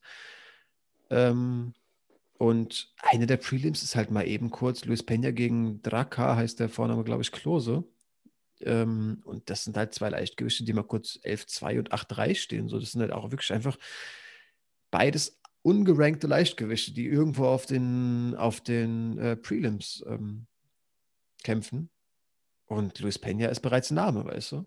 Also klar, der Typ ist auch einfach auffällig. Klose hat man auch schon kämpfen sehen. Das Gesicht kommt einem bekannt vor, der Name brennt sich ein und hat halt irgendwie schon äh, gegen Darius gekämpft. Also und steht, wie gesagt, 11-2, hat Bobby Green besiegt. Also irgendwie leichte Kämpf Kämpfe im Leichtgewicht, um jetzt nochmal das abzuschließen, für Connor gibt es halt irgendwie auch nicht. Der muss echt zusehen, dass er wieder in Fahrt bekommt. Ah, dieser Klose ist äh, der, über den Fight ich letztens mit Darius erzählt habe. Der ähm, Darius kurz davor hatte auszunocken, also er hat äh, Darius fast ausgenockt. Ja hat dann so eine hammernde Linke bekommen und ist dann schlafen gegangen. Sah aber sehr gut aus in dem Fight, muss ich sagen. Das Deswegen, ist der einzige, den ich, ich gesehen habe. Ich, ich kenne den Typen auch so. Also, ja, und Luis, Luis Peña ist auch sowieso ein starker Typ. Deswegen. Lange, lange Gliedmaßen, äh, sehr viel Wiedererkennungswert auch in seiner Frisur. Ja, wie gesagt, einen starken Rekord. Auf jeden Fall. Hat es äh, bis in die dritte Runde gegen Kammerworthy geschafft. Ähm, ja, nur, nur große Namen eigentlich äh, verloren. Also Matt Frevola äh, kenne ich auch. Okay, zugegeben, seinen zweiten UFC-Kampf gegen Michael Trisiano kenne ich jetzt nicht, aber ähm, der Typ kann schon was. Ähm, hat sehr lang, sehr groß, auch irgendwie für, die, für das Leichtgewicht, hat es wirklich, hat auch gutes Grappling aufgebaut, sieht sehr flashig irgendwie auch. Also nicht auf so eine, so eine cocky Art, nicht auf so eine eingebildete, ich will eine Show machen Art, aber einfach sehr kreativer Striker. Ähm, ja, und ich glaube, selbst, selbst der würde Connor keinen leichten Kampf bieten. Und ist, wie ja. gesagt, nicht bei den Rankings. Krass, ne? Naja, das zumindest irgendwie für mich ein, erwähn, äh, ein erwähnenswertes, äh, also ein erwähnenswerter Kampf auf den Prelims äh, und nicht mal das Main Event.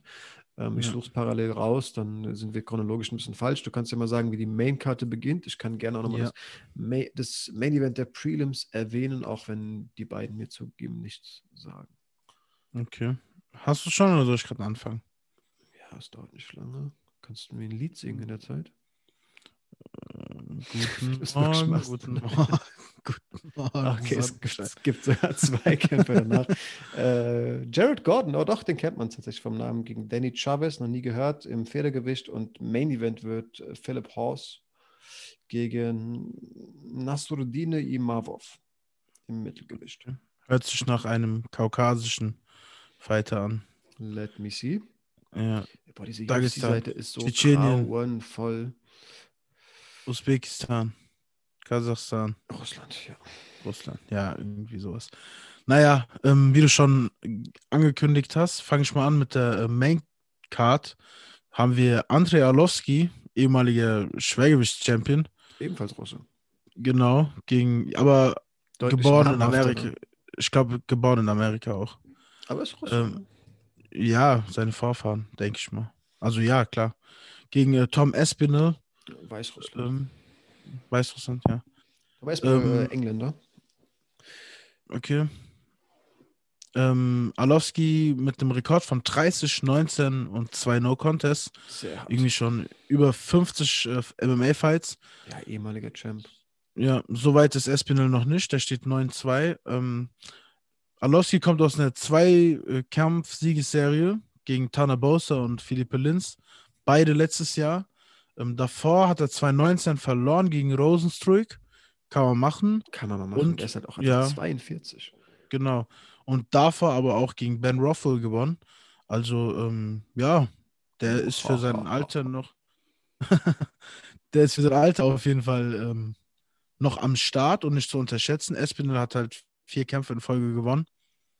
Ähm, ja, junger, hungriger Typ. Also ich kann gerne genau. raus, auch raussuchen, wie, der, wie alt er ist. Aber das ist schon so, schon so ein upcoming Star, aber vor allem im Schwergewicht. Also es gibt halt irgendwie die Schwergewichte, die komplett ihr Kind verlieren, aber ähm, ich habe so das Gefühl, im Schwergewicht, dadurch dass das Tempo so ein bisschen langsamer ist, ähm, haben in der Regel die alten äh, Kämpfer sogar noch die besten, besten Chancen, irgendwie in hohem Alter noch ganz gut mitzu, mitzukämpfen. Äh, ja. Espinel 27. Ja, siehst du mal. Aus Manchester.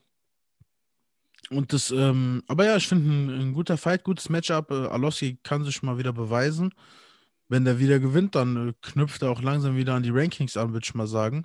Auf jeden Fall. Aber und man kann dann ja auch mal ähm, fair sein und irgendwie neutral. Für Espinel natürlich auch ein, eine Chance als junger Kämpfer, einen richtig großen Fall. Namen bereits auf seinem Rekord zu haben.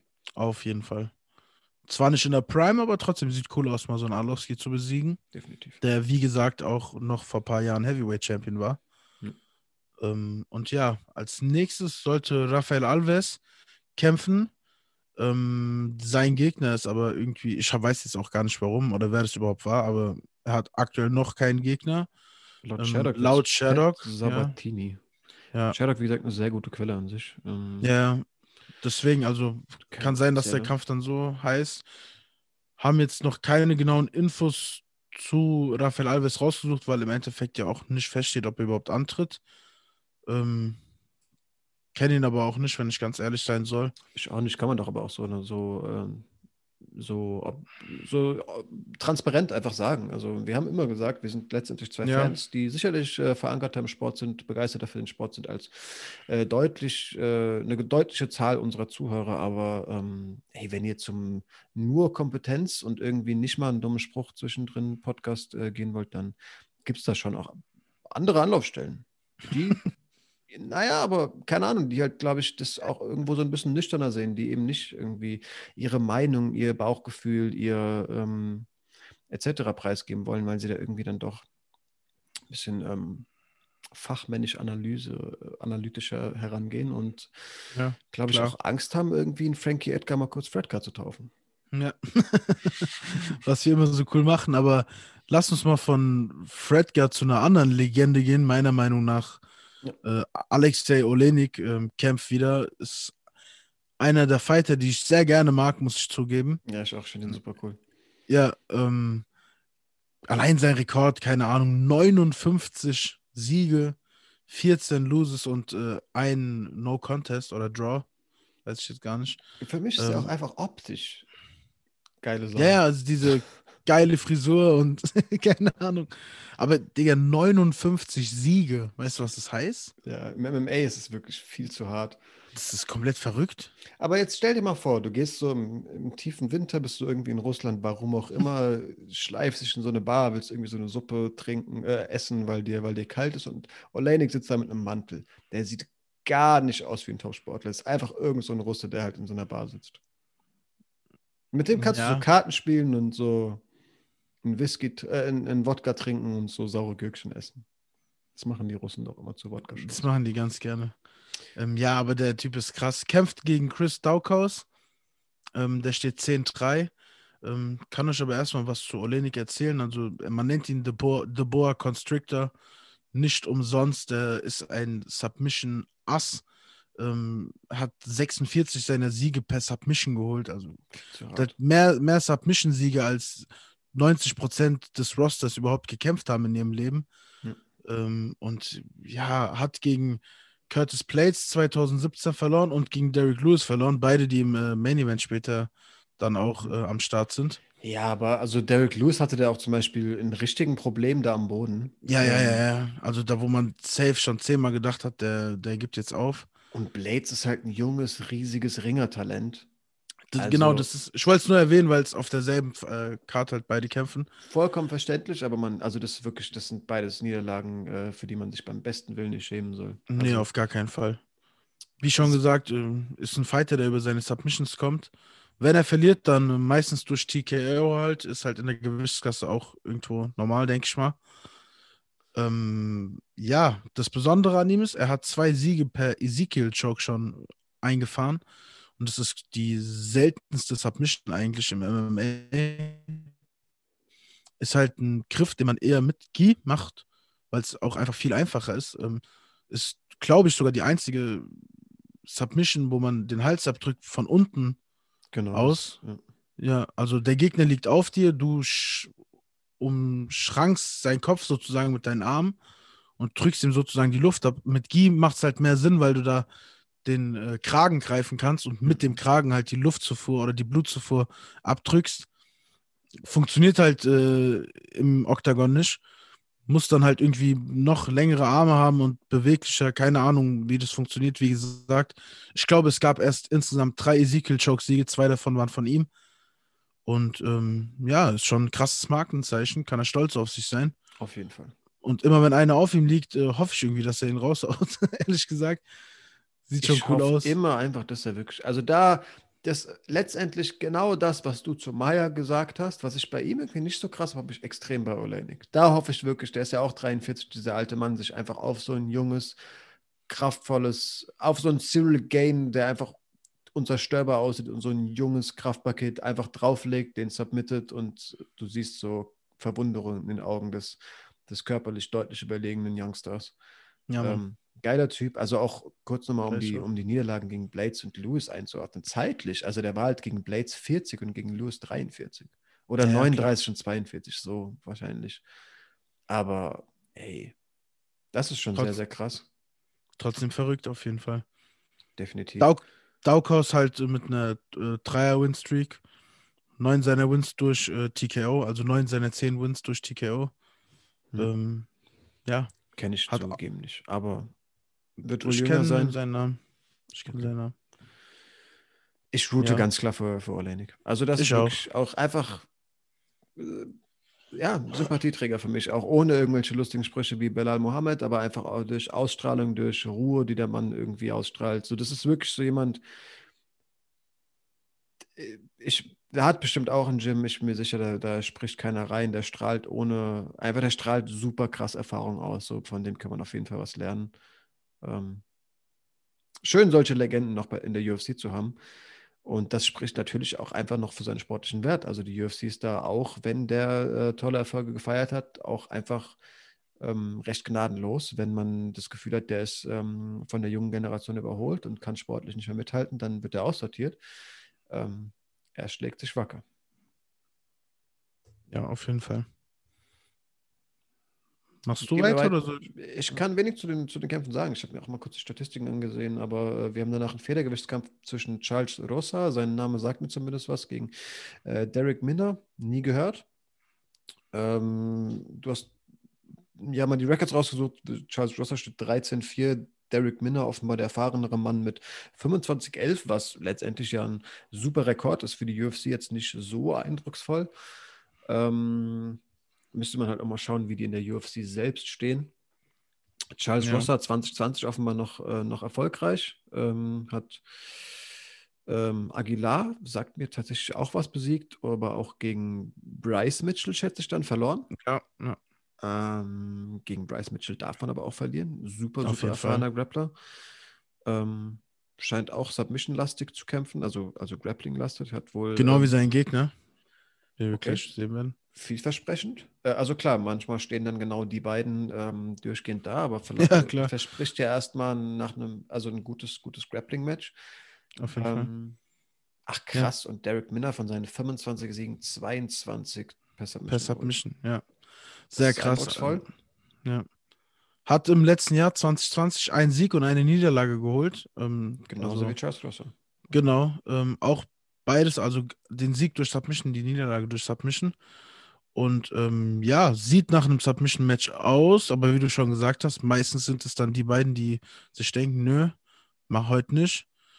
Bleiben stehen. Respekt voreinander hat, ja. Genau. Ähm, aber es kann trotzdem ein Grappling-Match werden und ein richtig gutes. Also ich liebe es ja, wenn du siehst, da kämpfen zwei BJJ-Spezialisten gegeneinander und da passieren irgendwelche Moves, die du noch nie gesehen hast. Der eine dreht sich da irgendwie komplett crazy raus und kann schon richtig cool sein, so ein Grappling-Match. Ja, es ist, also ey, ich kann auch einfach hier, kann man da auch mal reinschieben. Ich kann jedem empfehlen, geht zum Grappling. Geht einfach mal in eine BJJ-Klasse. Es macht auch einfach super krassen Spaß. Und wenn man ja. dann auch einfach selbst aktiv ein bisschen Bezug zu dem Sport hat, schätzt man sowas natürlich noch mal ein bisschen mehr. Ähm, Auf jeden ähm, Fall. Auch vielleicht für Leute, die irgendwo auch Sorge haben, die sagen, ja, Kampfsport ist geil anzusehen, aber pff, ich weiß ja nicht, ob ich mir da irgendwie freizeitig vor den Kopf hauen muss. Ich glaube, das brauche ich nicht. Ähm, BJJ kann man machen ohne. Also klar, man kann sich auch da verletzen, selbstverständlich, ist ein Combat Sport, aber an sich, ähm, ich habe nur die Erfahrung gemacht, dass es in der Regel sehr ruhige, ausgeglichene Leute ähm, machen. Klar, es gibt auch immer falsche Schulen, schaut euch um, aber ähm, in der Regel ist eben das äh, eine Kampfsportart, wo man sich eben nicht vor den Kopf haut, wo man sich auch nicht irgendwie auf so ein so ein, so ein Kraftlevel einigen muss, komm, wir sind ja nur im Training, deswegen machen wir locker und sich, um sich eben nicht zu verletzen, ähm, sondern kann sich einfach mit voller Power da wirklich durch die Gegend äh, werfen und drücken und zerren, bis halt einer einen Griff gefunden hat, man aufgibt und die Welt in Ordnung ist. Also ja. geile Sache.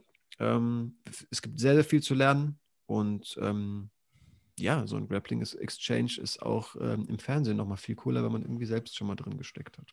Auf jeden Fall. Das mal kurz hier reingeschoben.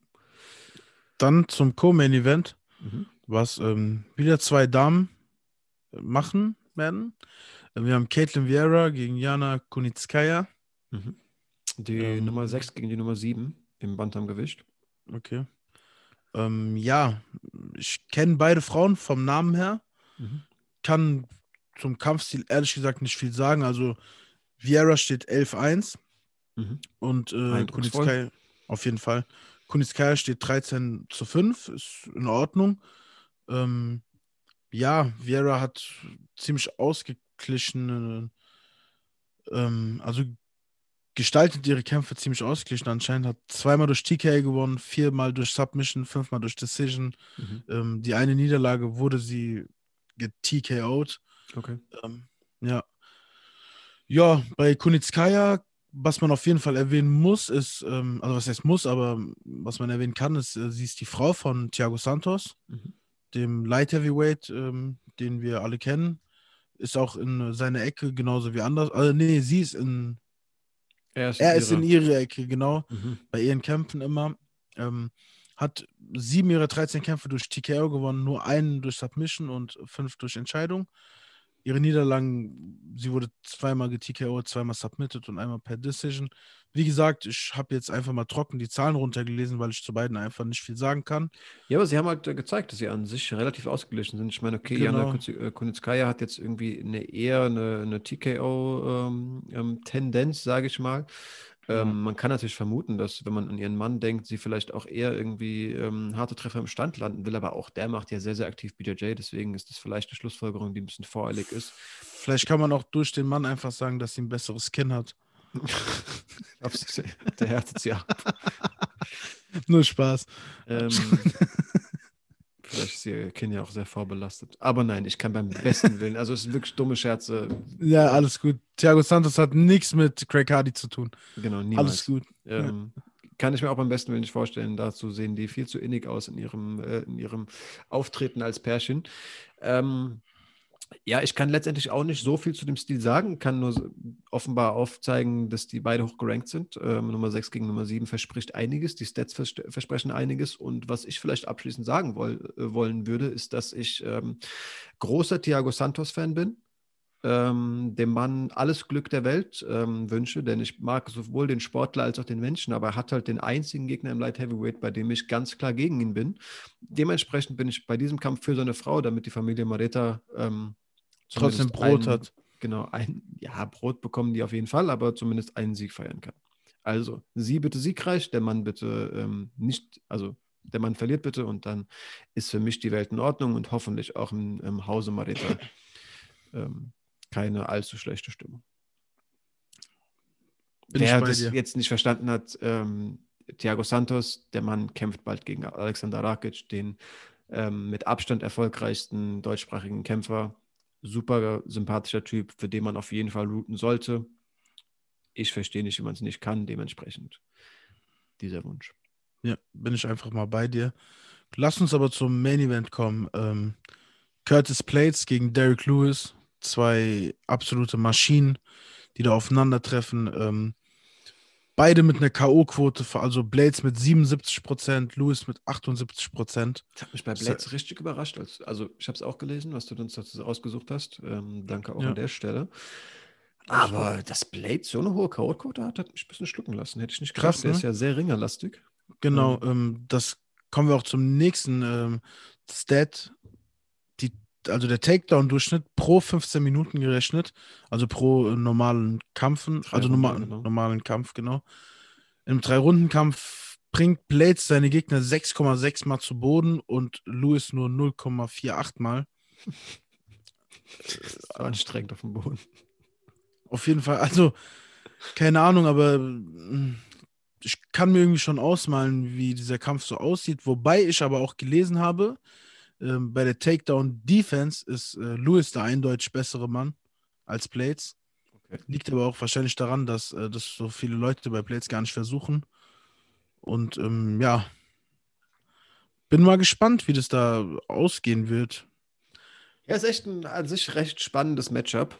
Finde ich ähm, auch, finde ich auch. Also irgendwie muss man im Schwergewicht sagen, dass man bei, bei beiden nicht das Gefühl hat, dass die irgendwie einen Gano besiegen. Auch so ein Cyril Gain wirkt super krass auf dem auf, aufsteigenden Ast. Irgendwie halt auch so dieses, diese neue Definition, irgendwie ein neuer Maßstab körperlicher Kraft, die irgendwie ein Schwergewicht zu bringen hat. Ähm, keine Ahnung, ob Cyril Gain wirklich technisch so krass ist, aber bisher wirkte der sehr vielversprechend.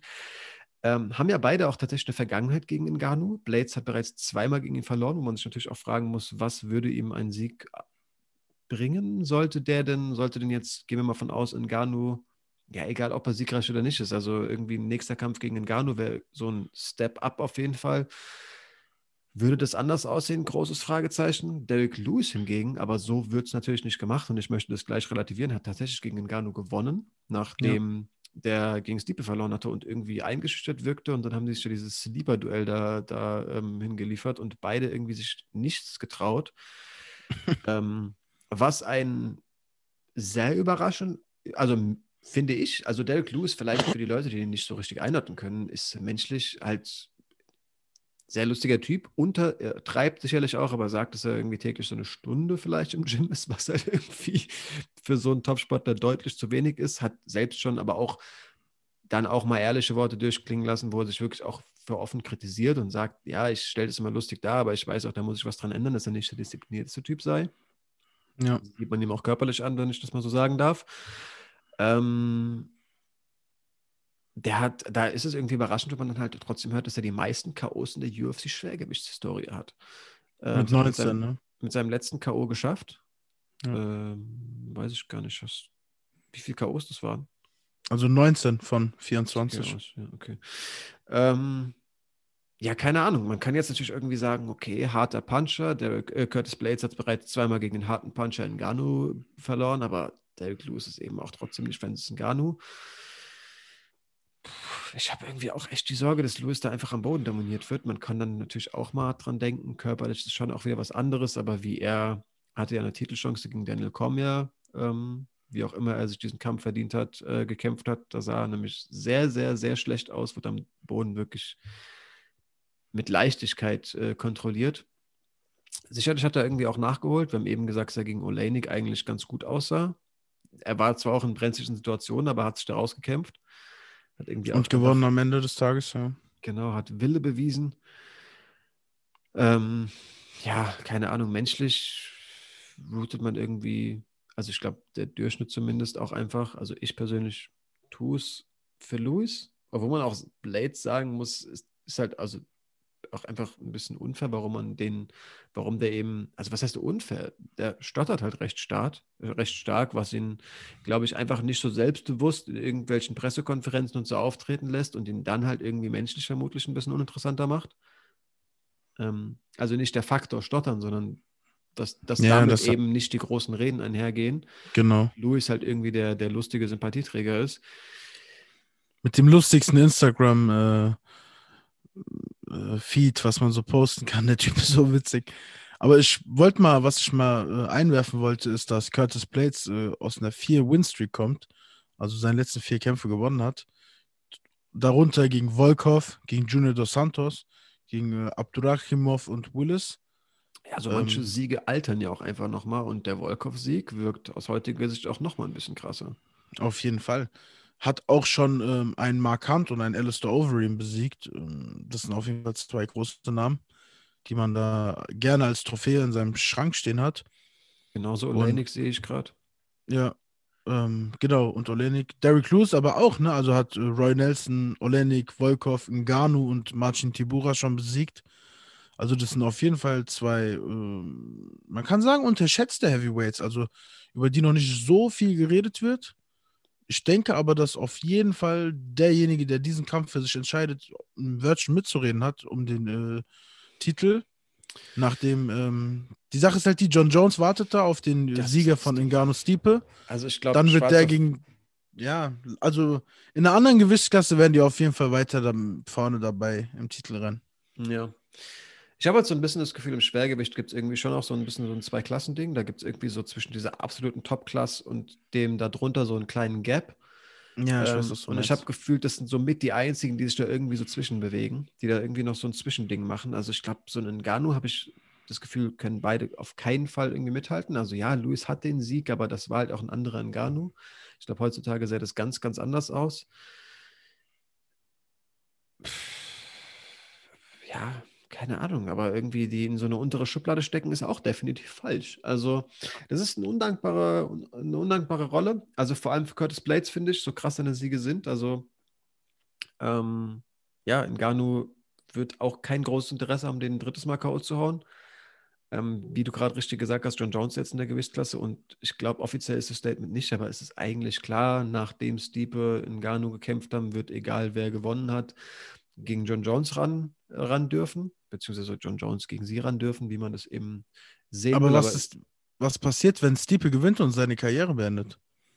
Das wäre spannend. Ja.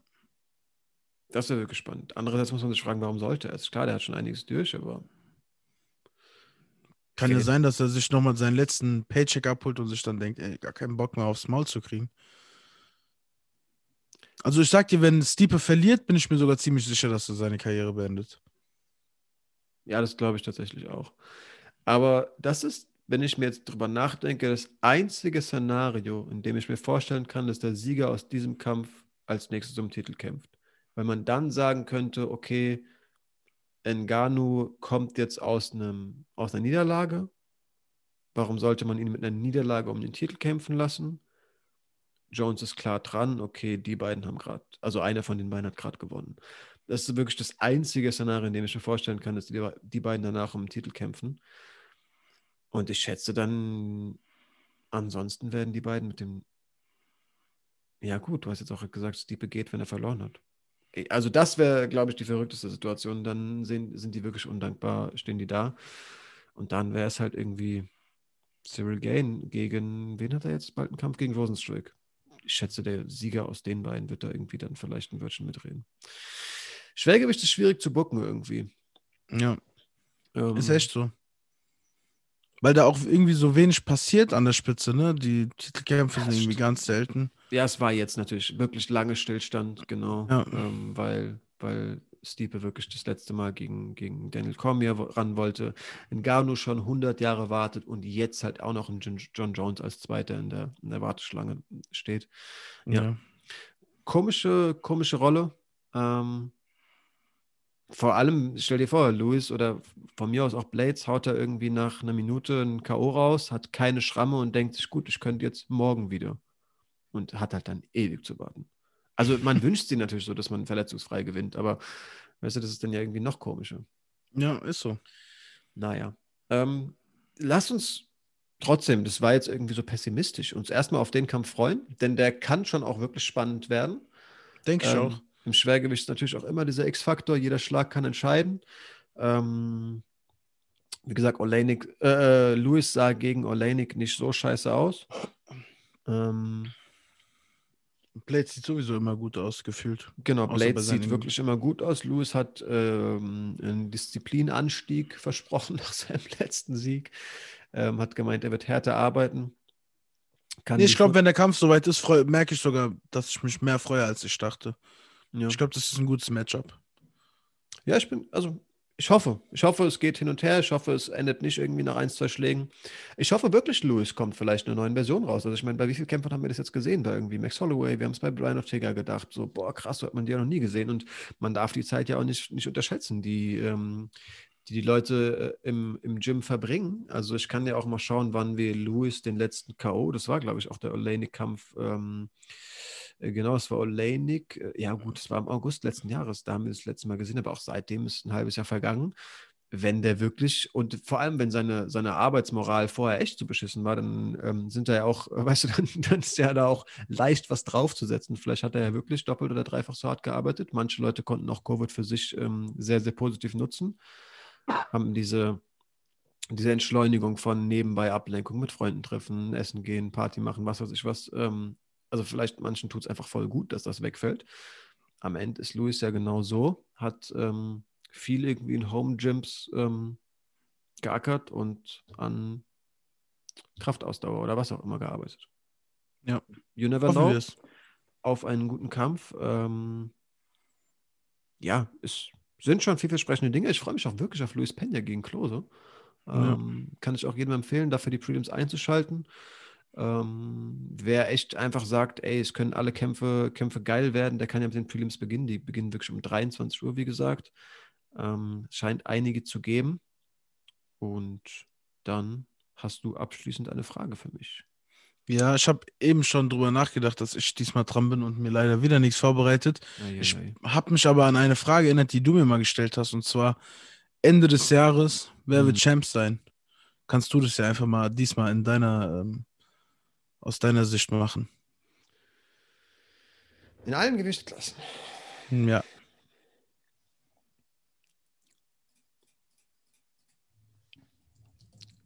Ich Damit kann mich leider kein, nicht mal an meine Packs erinnern. Damit Wir hätten die mal aufschreiben sollen. Mache ich mir mal die UFC-Rankings auf. Macht es mal. So, ich schlag vorher mein Mikrofon. Hoffe, das hat keine allzu nervigen Sounds gegeben. Dann beginnen wir natürlich im Strohgewicht der Frauen.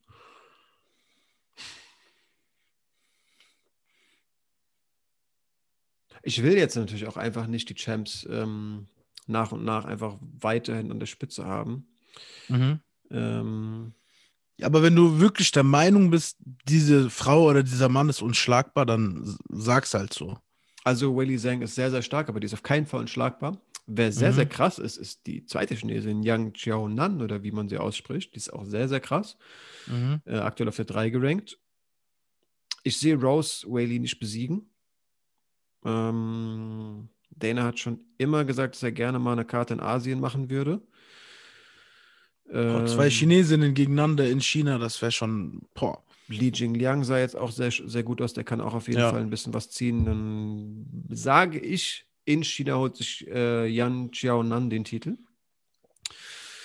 Im Fliegengewicht der Frauen kann ich mir am besten Willen nicht vorstellen, dass Valentina Shevchenko den Gürtel abgibt, sollte sie nicht, den Gürtel nicht ablegen. Ähm, Andrasch kommt als nächstes, aber die wird auch hoffentlich ähm, durch die Gegend geprügelt. Auch wenn mir Valentina in letzter Zeit auch irgendwie weniger sympathisch ist, als sie mir mal war. Ähm, größtenteils über die Aussagen über Wei Lee, die war ja irgendwie so ein bisschen sehr, sehr nach unten treten, sagte immer, die Kleine soll schon ein bisschen hinten anstellen. Ähm, Wäre natürlich geil, wenn Whaley hochkommt und den Superfight macht. super, nice. super geil wäre es natürlich, wenn sie sich auch noch den Fliegengewichtsgürtel holt. Mhm. Sehe ich leider Gott nicht kommen und ich sage, Valentina bleibt Championess. Ähm, dann glaube ich schon, dass Nunes durch das Mutterwerden ähm, einen Gürtel abgibt und es würde, wenn, dann der leichtere sein. Sprich, wird Nunes, sein, wird Nunes also Mutter, Mutter oder? Nee. Also adoptieren sie ein Kind? Nein, oder die ihre Frau ist, ist Nina, Nina künstlich befruchtet worden. Glaube ich, genau. Warte mal, lass mich kurz mal ihr Gesicht also sehen. Also wird Nunes Vater. Das hast du schon mal gefragt und ich wusste nicht, wie ich darauf antworten soll. Nein, wird sie nicht. Sie wird Mutter. Und okay. Mutter wird Nina Ansaroff. okay. ähm, ja, also ihre Freundin, genau in der, genauso in der UFC aktiv, Nina Ansaroff, ist wirklich schwanger und ähm, Nun, es wird Mutter. genau, auch die Mutter. Ähm, ja, ich glaube nicht, dass die als äh, junge Mutter ähm, beide Gürtel verteidigen wird. Ich glaube, okay. wenn sie einen ablegt, wird sie den leichteren Gürtel ablegen. Man hatte eh immer das Gefühl, sie verteidigt lieber Federgewicht, weil es ja näher an ihrer eigenen Gewichtsklasse ist. Ja, logisch. Ähm, boah, tue ich mich echt schwer. Also auch weil ich zugegeben einfach die Mädels nicht so gut einschätzen kann. Ähm, Holly Holm wird es auf keinen Fall. Aspen Led wird es, glaube ich, auch nicht. Das ist die 2 und die 3 auf der Nummer 1 ist Jermaine, Jermaine Durandamy, die es dadurch bisher für mich ist. Irene Aldana ist sehr stark. Ähm, Aldana oder The Durandamy bisher. Ähm, ja, keine Ahnung, The Durandamy durch High Kicks. Obwohl die im letzten Kampf auch nicht so gut aussah. Sah aber gegen Nunes gar nicht so schlecht aus. Das ist das Ding, da hat sie, da hat sie mich. Ja. Und dies, ich mag die menschlich sehr, deswegen aus auch und den letzten ähm, das letzte bisschen hat dann doch einfach Sympathie gemacht. Ähm, die Sympathie gewinnt den Gürtel. Okay. Fliegengewicht der Männer. Ich will es natürlich auch. Warte, wir hatten, wir haben nur noch. Bantamgewicht, ich habe keine Ahnung. Es gibt nicht mal Bantamgewicht. Ja, weiterhin Nunes. Es gibt nicht mal Rankings offizielle. Ich weiß gar nicht, okay. wer sind denn noch Bantamgewichte der Frauen? Ähm. Ja, aber wir sind uns einig, Nunes bleibt ja, gegen wen hat sie denn die letzten Male verteidigt? Aber ja, Lunes bleibt sowieso. Sobald die, wenn die aktiv bleibt, bleibt die Champion. Ja. Ähm, Dann kannst du bei den Männern anfangen. Yes. Ähm, spannend eigentlich. Gute Gewichtsklasse. Wir haben natürlich eine sehr, lange Zeit einen sehr unbesiegbar wirkenden Figueredo. Ähm, jetzt aber gegen Brandon Moreno auf jeden Fall auch gewackelt. Wir haben Joseph Benavides, den ich da wirklich nicht mitzählen würde. Immer noch da oben. Ähm, Askarov Alex Perez. Für mich wird es spannend, auch mit Pantoja, der im letzten Kampf wirklich nicht schlecht aussah. Ja. Aber ich würde, also, sorry, ist deine Antwort, aber Moreno Figueredo würde ich mir schon extrem wünschen, dass die so schnell wie möglich da nochmal in den Octagon steigen. Ja, ich auch. Was ich halt spannend fand, dass Leute auch schon so ein bisschen gemutmaßt haben, dass ähm, Figueredo vielleicht ja auch hoch ins Bantamgewicht gehen könnte, weil es da dann doch irgendwie auch nochmal mehr zu holen gibt und er ein sehr, sehr großes Fliegengewicht ist. Ähm, undenkbar. Ja, eine Idee, ja. Undenkbar ist es auf gar keinen Fall. Vielleicht fühlt er sich aber halt auch in der Rolle wohl, irgendwie das ein sehr großes Fliegengewicht zu sein. Ähm, Brandon Moreno hat sich schon echt in mein Herz gekämpft. Ähm, Bei mir auch. Ja, in dein Herz hat er sich auch noch mehr gekämpft, glaube ich.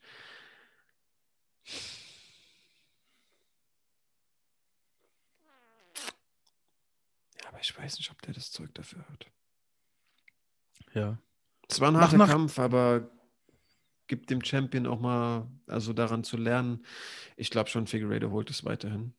Mhm. Ähm, du hast ja mal, wenn wir jetzt im Bantamgewicht sind, TJ Dillashaw jegliche Champion-Chancen abgesprochen, aber den, der ist da schon direkt in Es lag aber an der Sympathie und nicht an seinem Sportlichen. Weiß ich.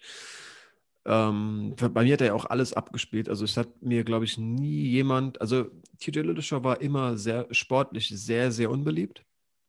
Äh, menschlich sehr, sehr unbeliebt, aber ich fand ihn sportlich immer super krass. Ähm, war dementsprechend aus sportlicher Sicht einfach schon echt so ein bisschen Fan, aber es hat mir komplett das Herz gebrochen, dass der ähm, dass der positiv getestet wurde. Und das hat einfach alles, was er vorher geleistet hat, in so anderes Licht gerückt bei ihm, weil ich ihn einfach für so einen akribisch arbeitenden Typen gehalten habe. Und mhm. ja, dass der dann nachgeholfen, das hat mich schon sehr gestört. Ähm, Sandhagen sah schon wirklich sehr stark aus in seinen letzten Kämpfen. Irgendwie ähm, ist er natürlich sehr, sehr vielversprechend. Ich glaube inzwischen, und ich habe immer für Sterling lange ähm, geroutet, würde mein Bauchgefühl sagen, dass Petrian den aber besiegt. Ähm, ich glaube aber, Petrian würde sich mit einem Sandhagen schwerer tun als ein Sterling, weil der nicht diese Ringergefahr ausstrahlt und Sandhagen mit seiner Distanz wirklich sehr gut umgeht.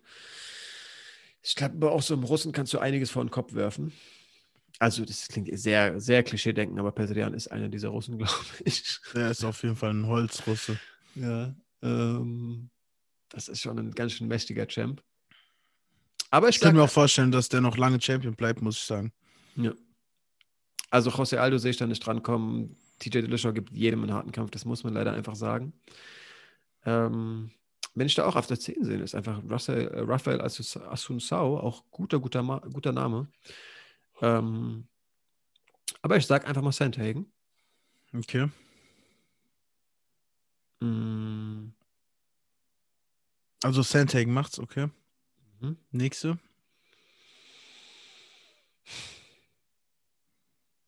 Sag vielleicht am Anfang, in welcher Gewichtsklasse wir sind, damit die Leute auch mitkommen. Ich nicht tun. Champ ja. Volkanovski, Max Holloway, Brian Ortega. Also, Volkanovski, Ortega Zabit auf, steht der drei, Zabit auf der 3 kann für mich sofort in, weg in dieser Diskussion. Der schafft keine fünf Runden. Wir haben eben noch darüber geredet, dass Menschen sich verändern können. Klar. Gerade in der Covid-Zeit, ne? Der muss, der braucht ein paar, paar, paar Kraftreserven in Form von Fettpolsterchen. Polsterchen, ganz vorsichtig, aber für mich ist das kein Federgewicht. Ähm, Jair Rodriguez ist auch wirklich nicht zu unterschätzen. Der ist gut, wirklich. Feiere ich auch sehr. Das war doch ähm, der Kampf gegen Stevens, der abgebrochen wurde, ne? Wegen dem Cut oder so. Mich sehr traurig gemacht.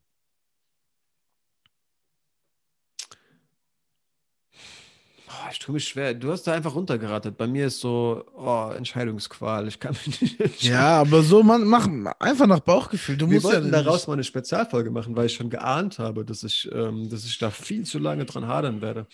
Ähm, ich sage einfach, weil ich mich entscheiden kann zwischen Holloway, Ortega und Volkanovski, sage ich jetzt einfach Jair, Jair Rodriguez. Der ist nächster okay. Champ. Aus, ich kann mich nicht entscheiden zu gründen. Leichtgewicht. Ähm, ist ja noch schwerer. Jetzt willst du eine halbe Stunde überlegen.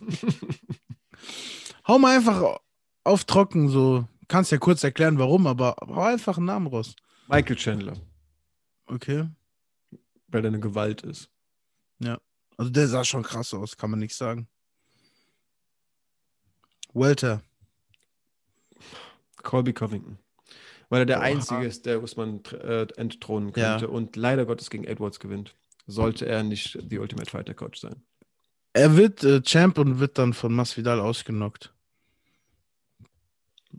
Niemals. Aber ja, okay. Ähm, Mittel.